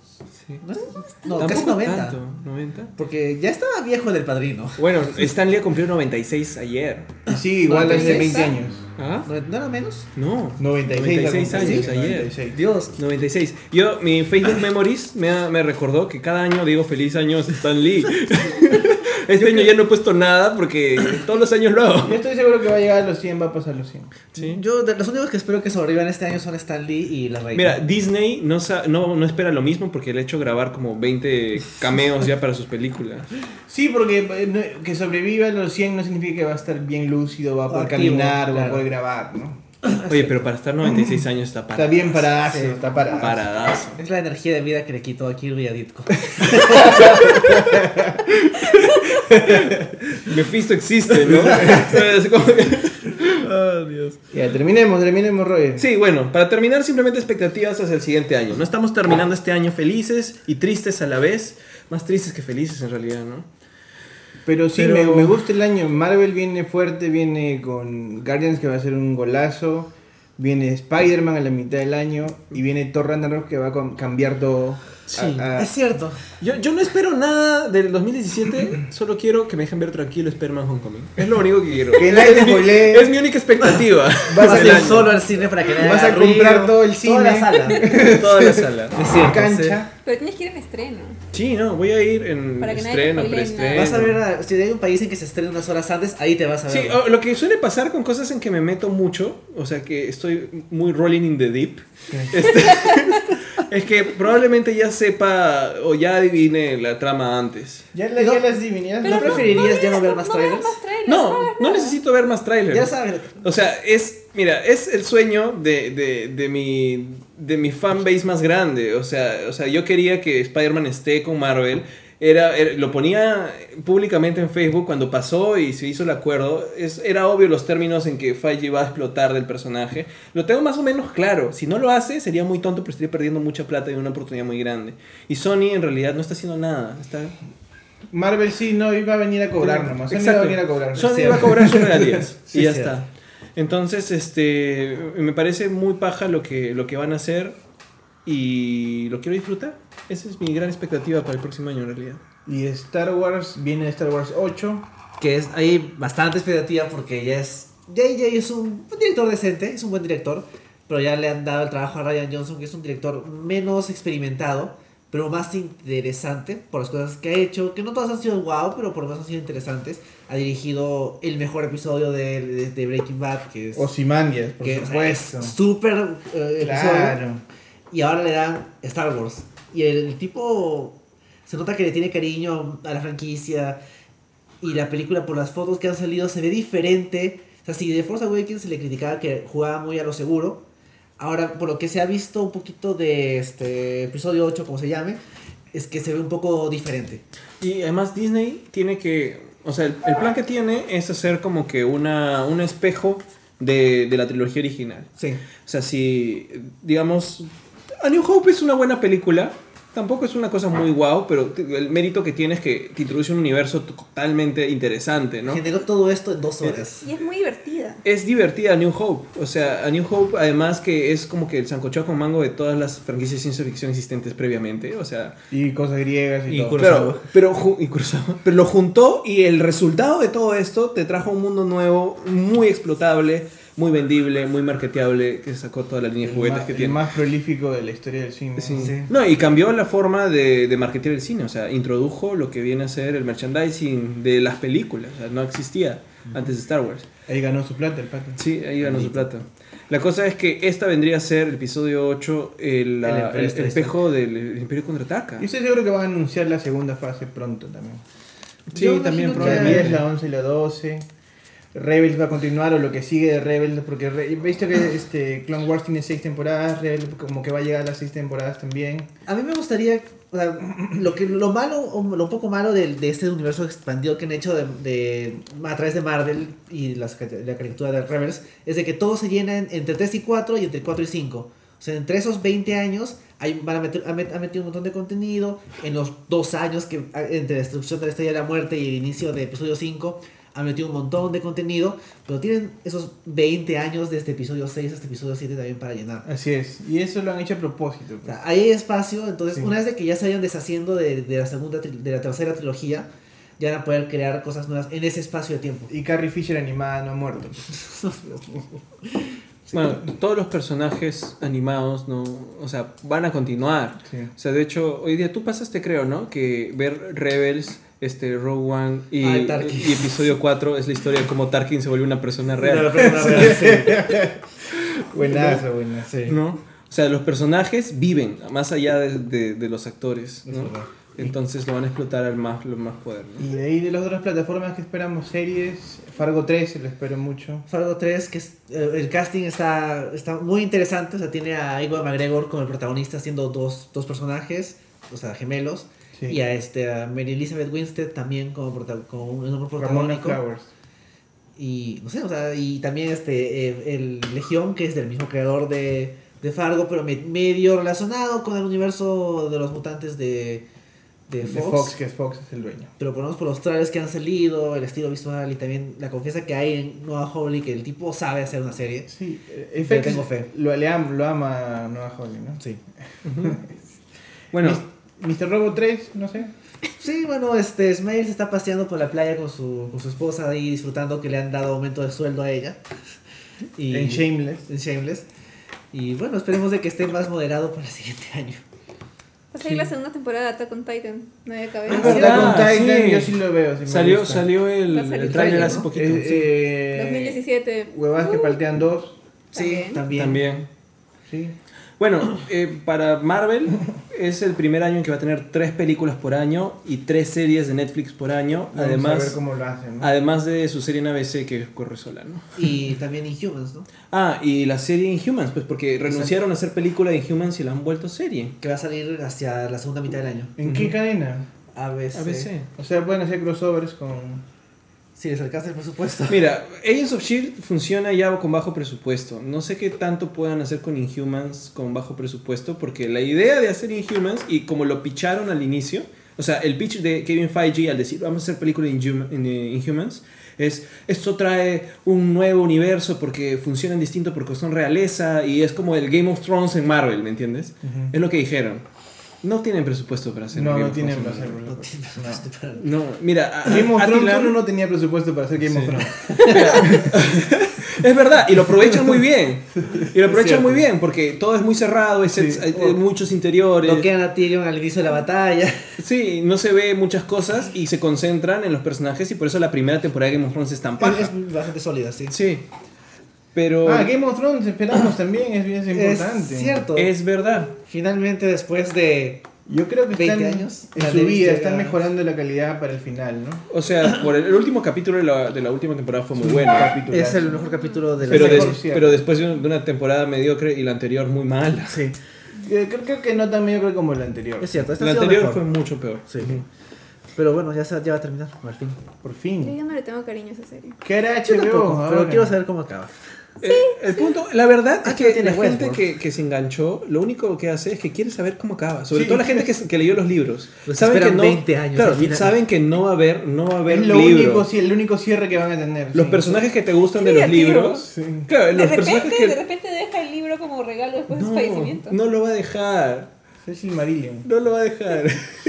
Pero él no tiene quien lo. lo No tiene su hijo Sobre todo los fans de los libros, solo, o sea, ve- vemos la serie para saber cómo acaba, porque si no, no va a haber forma de, cómo- de saberlo. Jamás. Bueno. Pero bueno. Este. Guardians of the Galaxy, Spider-Man, Iron Fist, Defenders y Ripley. ¿Alguien Es- quiere ver Iron Fist? Sí, Sí. claro. La vamos a ver, o sea, es Es una, inevitable. es una pieza más de rompecabezas, ¿no? A mí me gusta Iron Fist en, el, en la dinámica que tiene con Luke Cage en los cómics. O sea, me parece súper paja, pero no sé qué tanto van a... Lo vamos a ver cuando se junten, ¿no? Mm. Defenders va a ser mucho mejor que todo. Esperemos que sí. Pero van a ser pocos capítulos, así que habrán aprendido algo. Esperemos No sé. que sí. No sé. Y está Sigourney Weaver como la villana que todavía no han dicho de qué, qué personaje es. Ya salieron fotos de ella. De ella, En claro. Defenders. Sí. Y está con traje de... de o sea, normal. O sea, no tiene ningún disfraz. ni Sí. nada. Pero es Sigourney Weaver que es como. Hablando wow. Un traje de chévere. Sigourney Weaver. Hablando de ella, Alien Covenant va- parece que va a estar chévere. No sé, yo... El, el trailer me pareció muy de película de terror.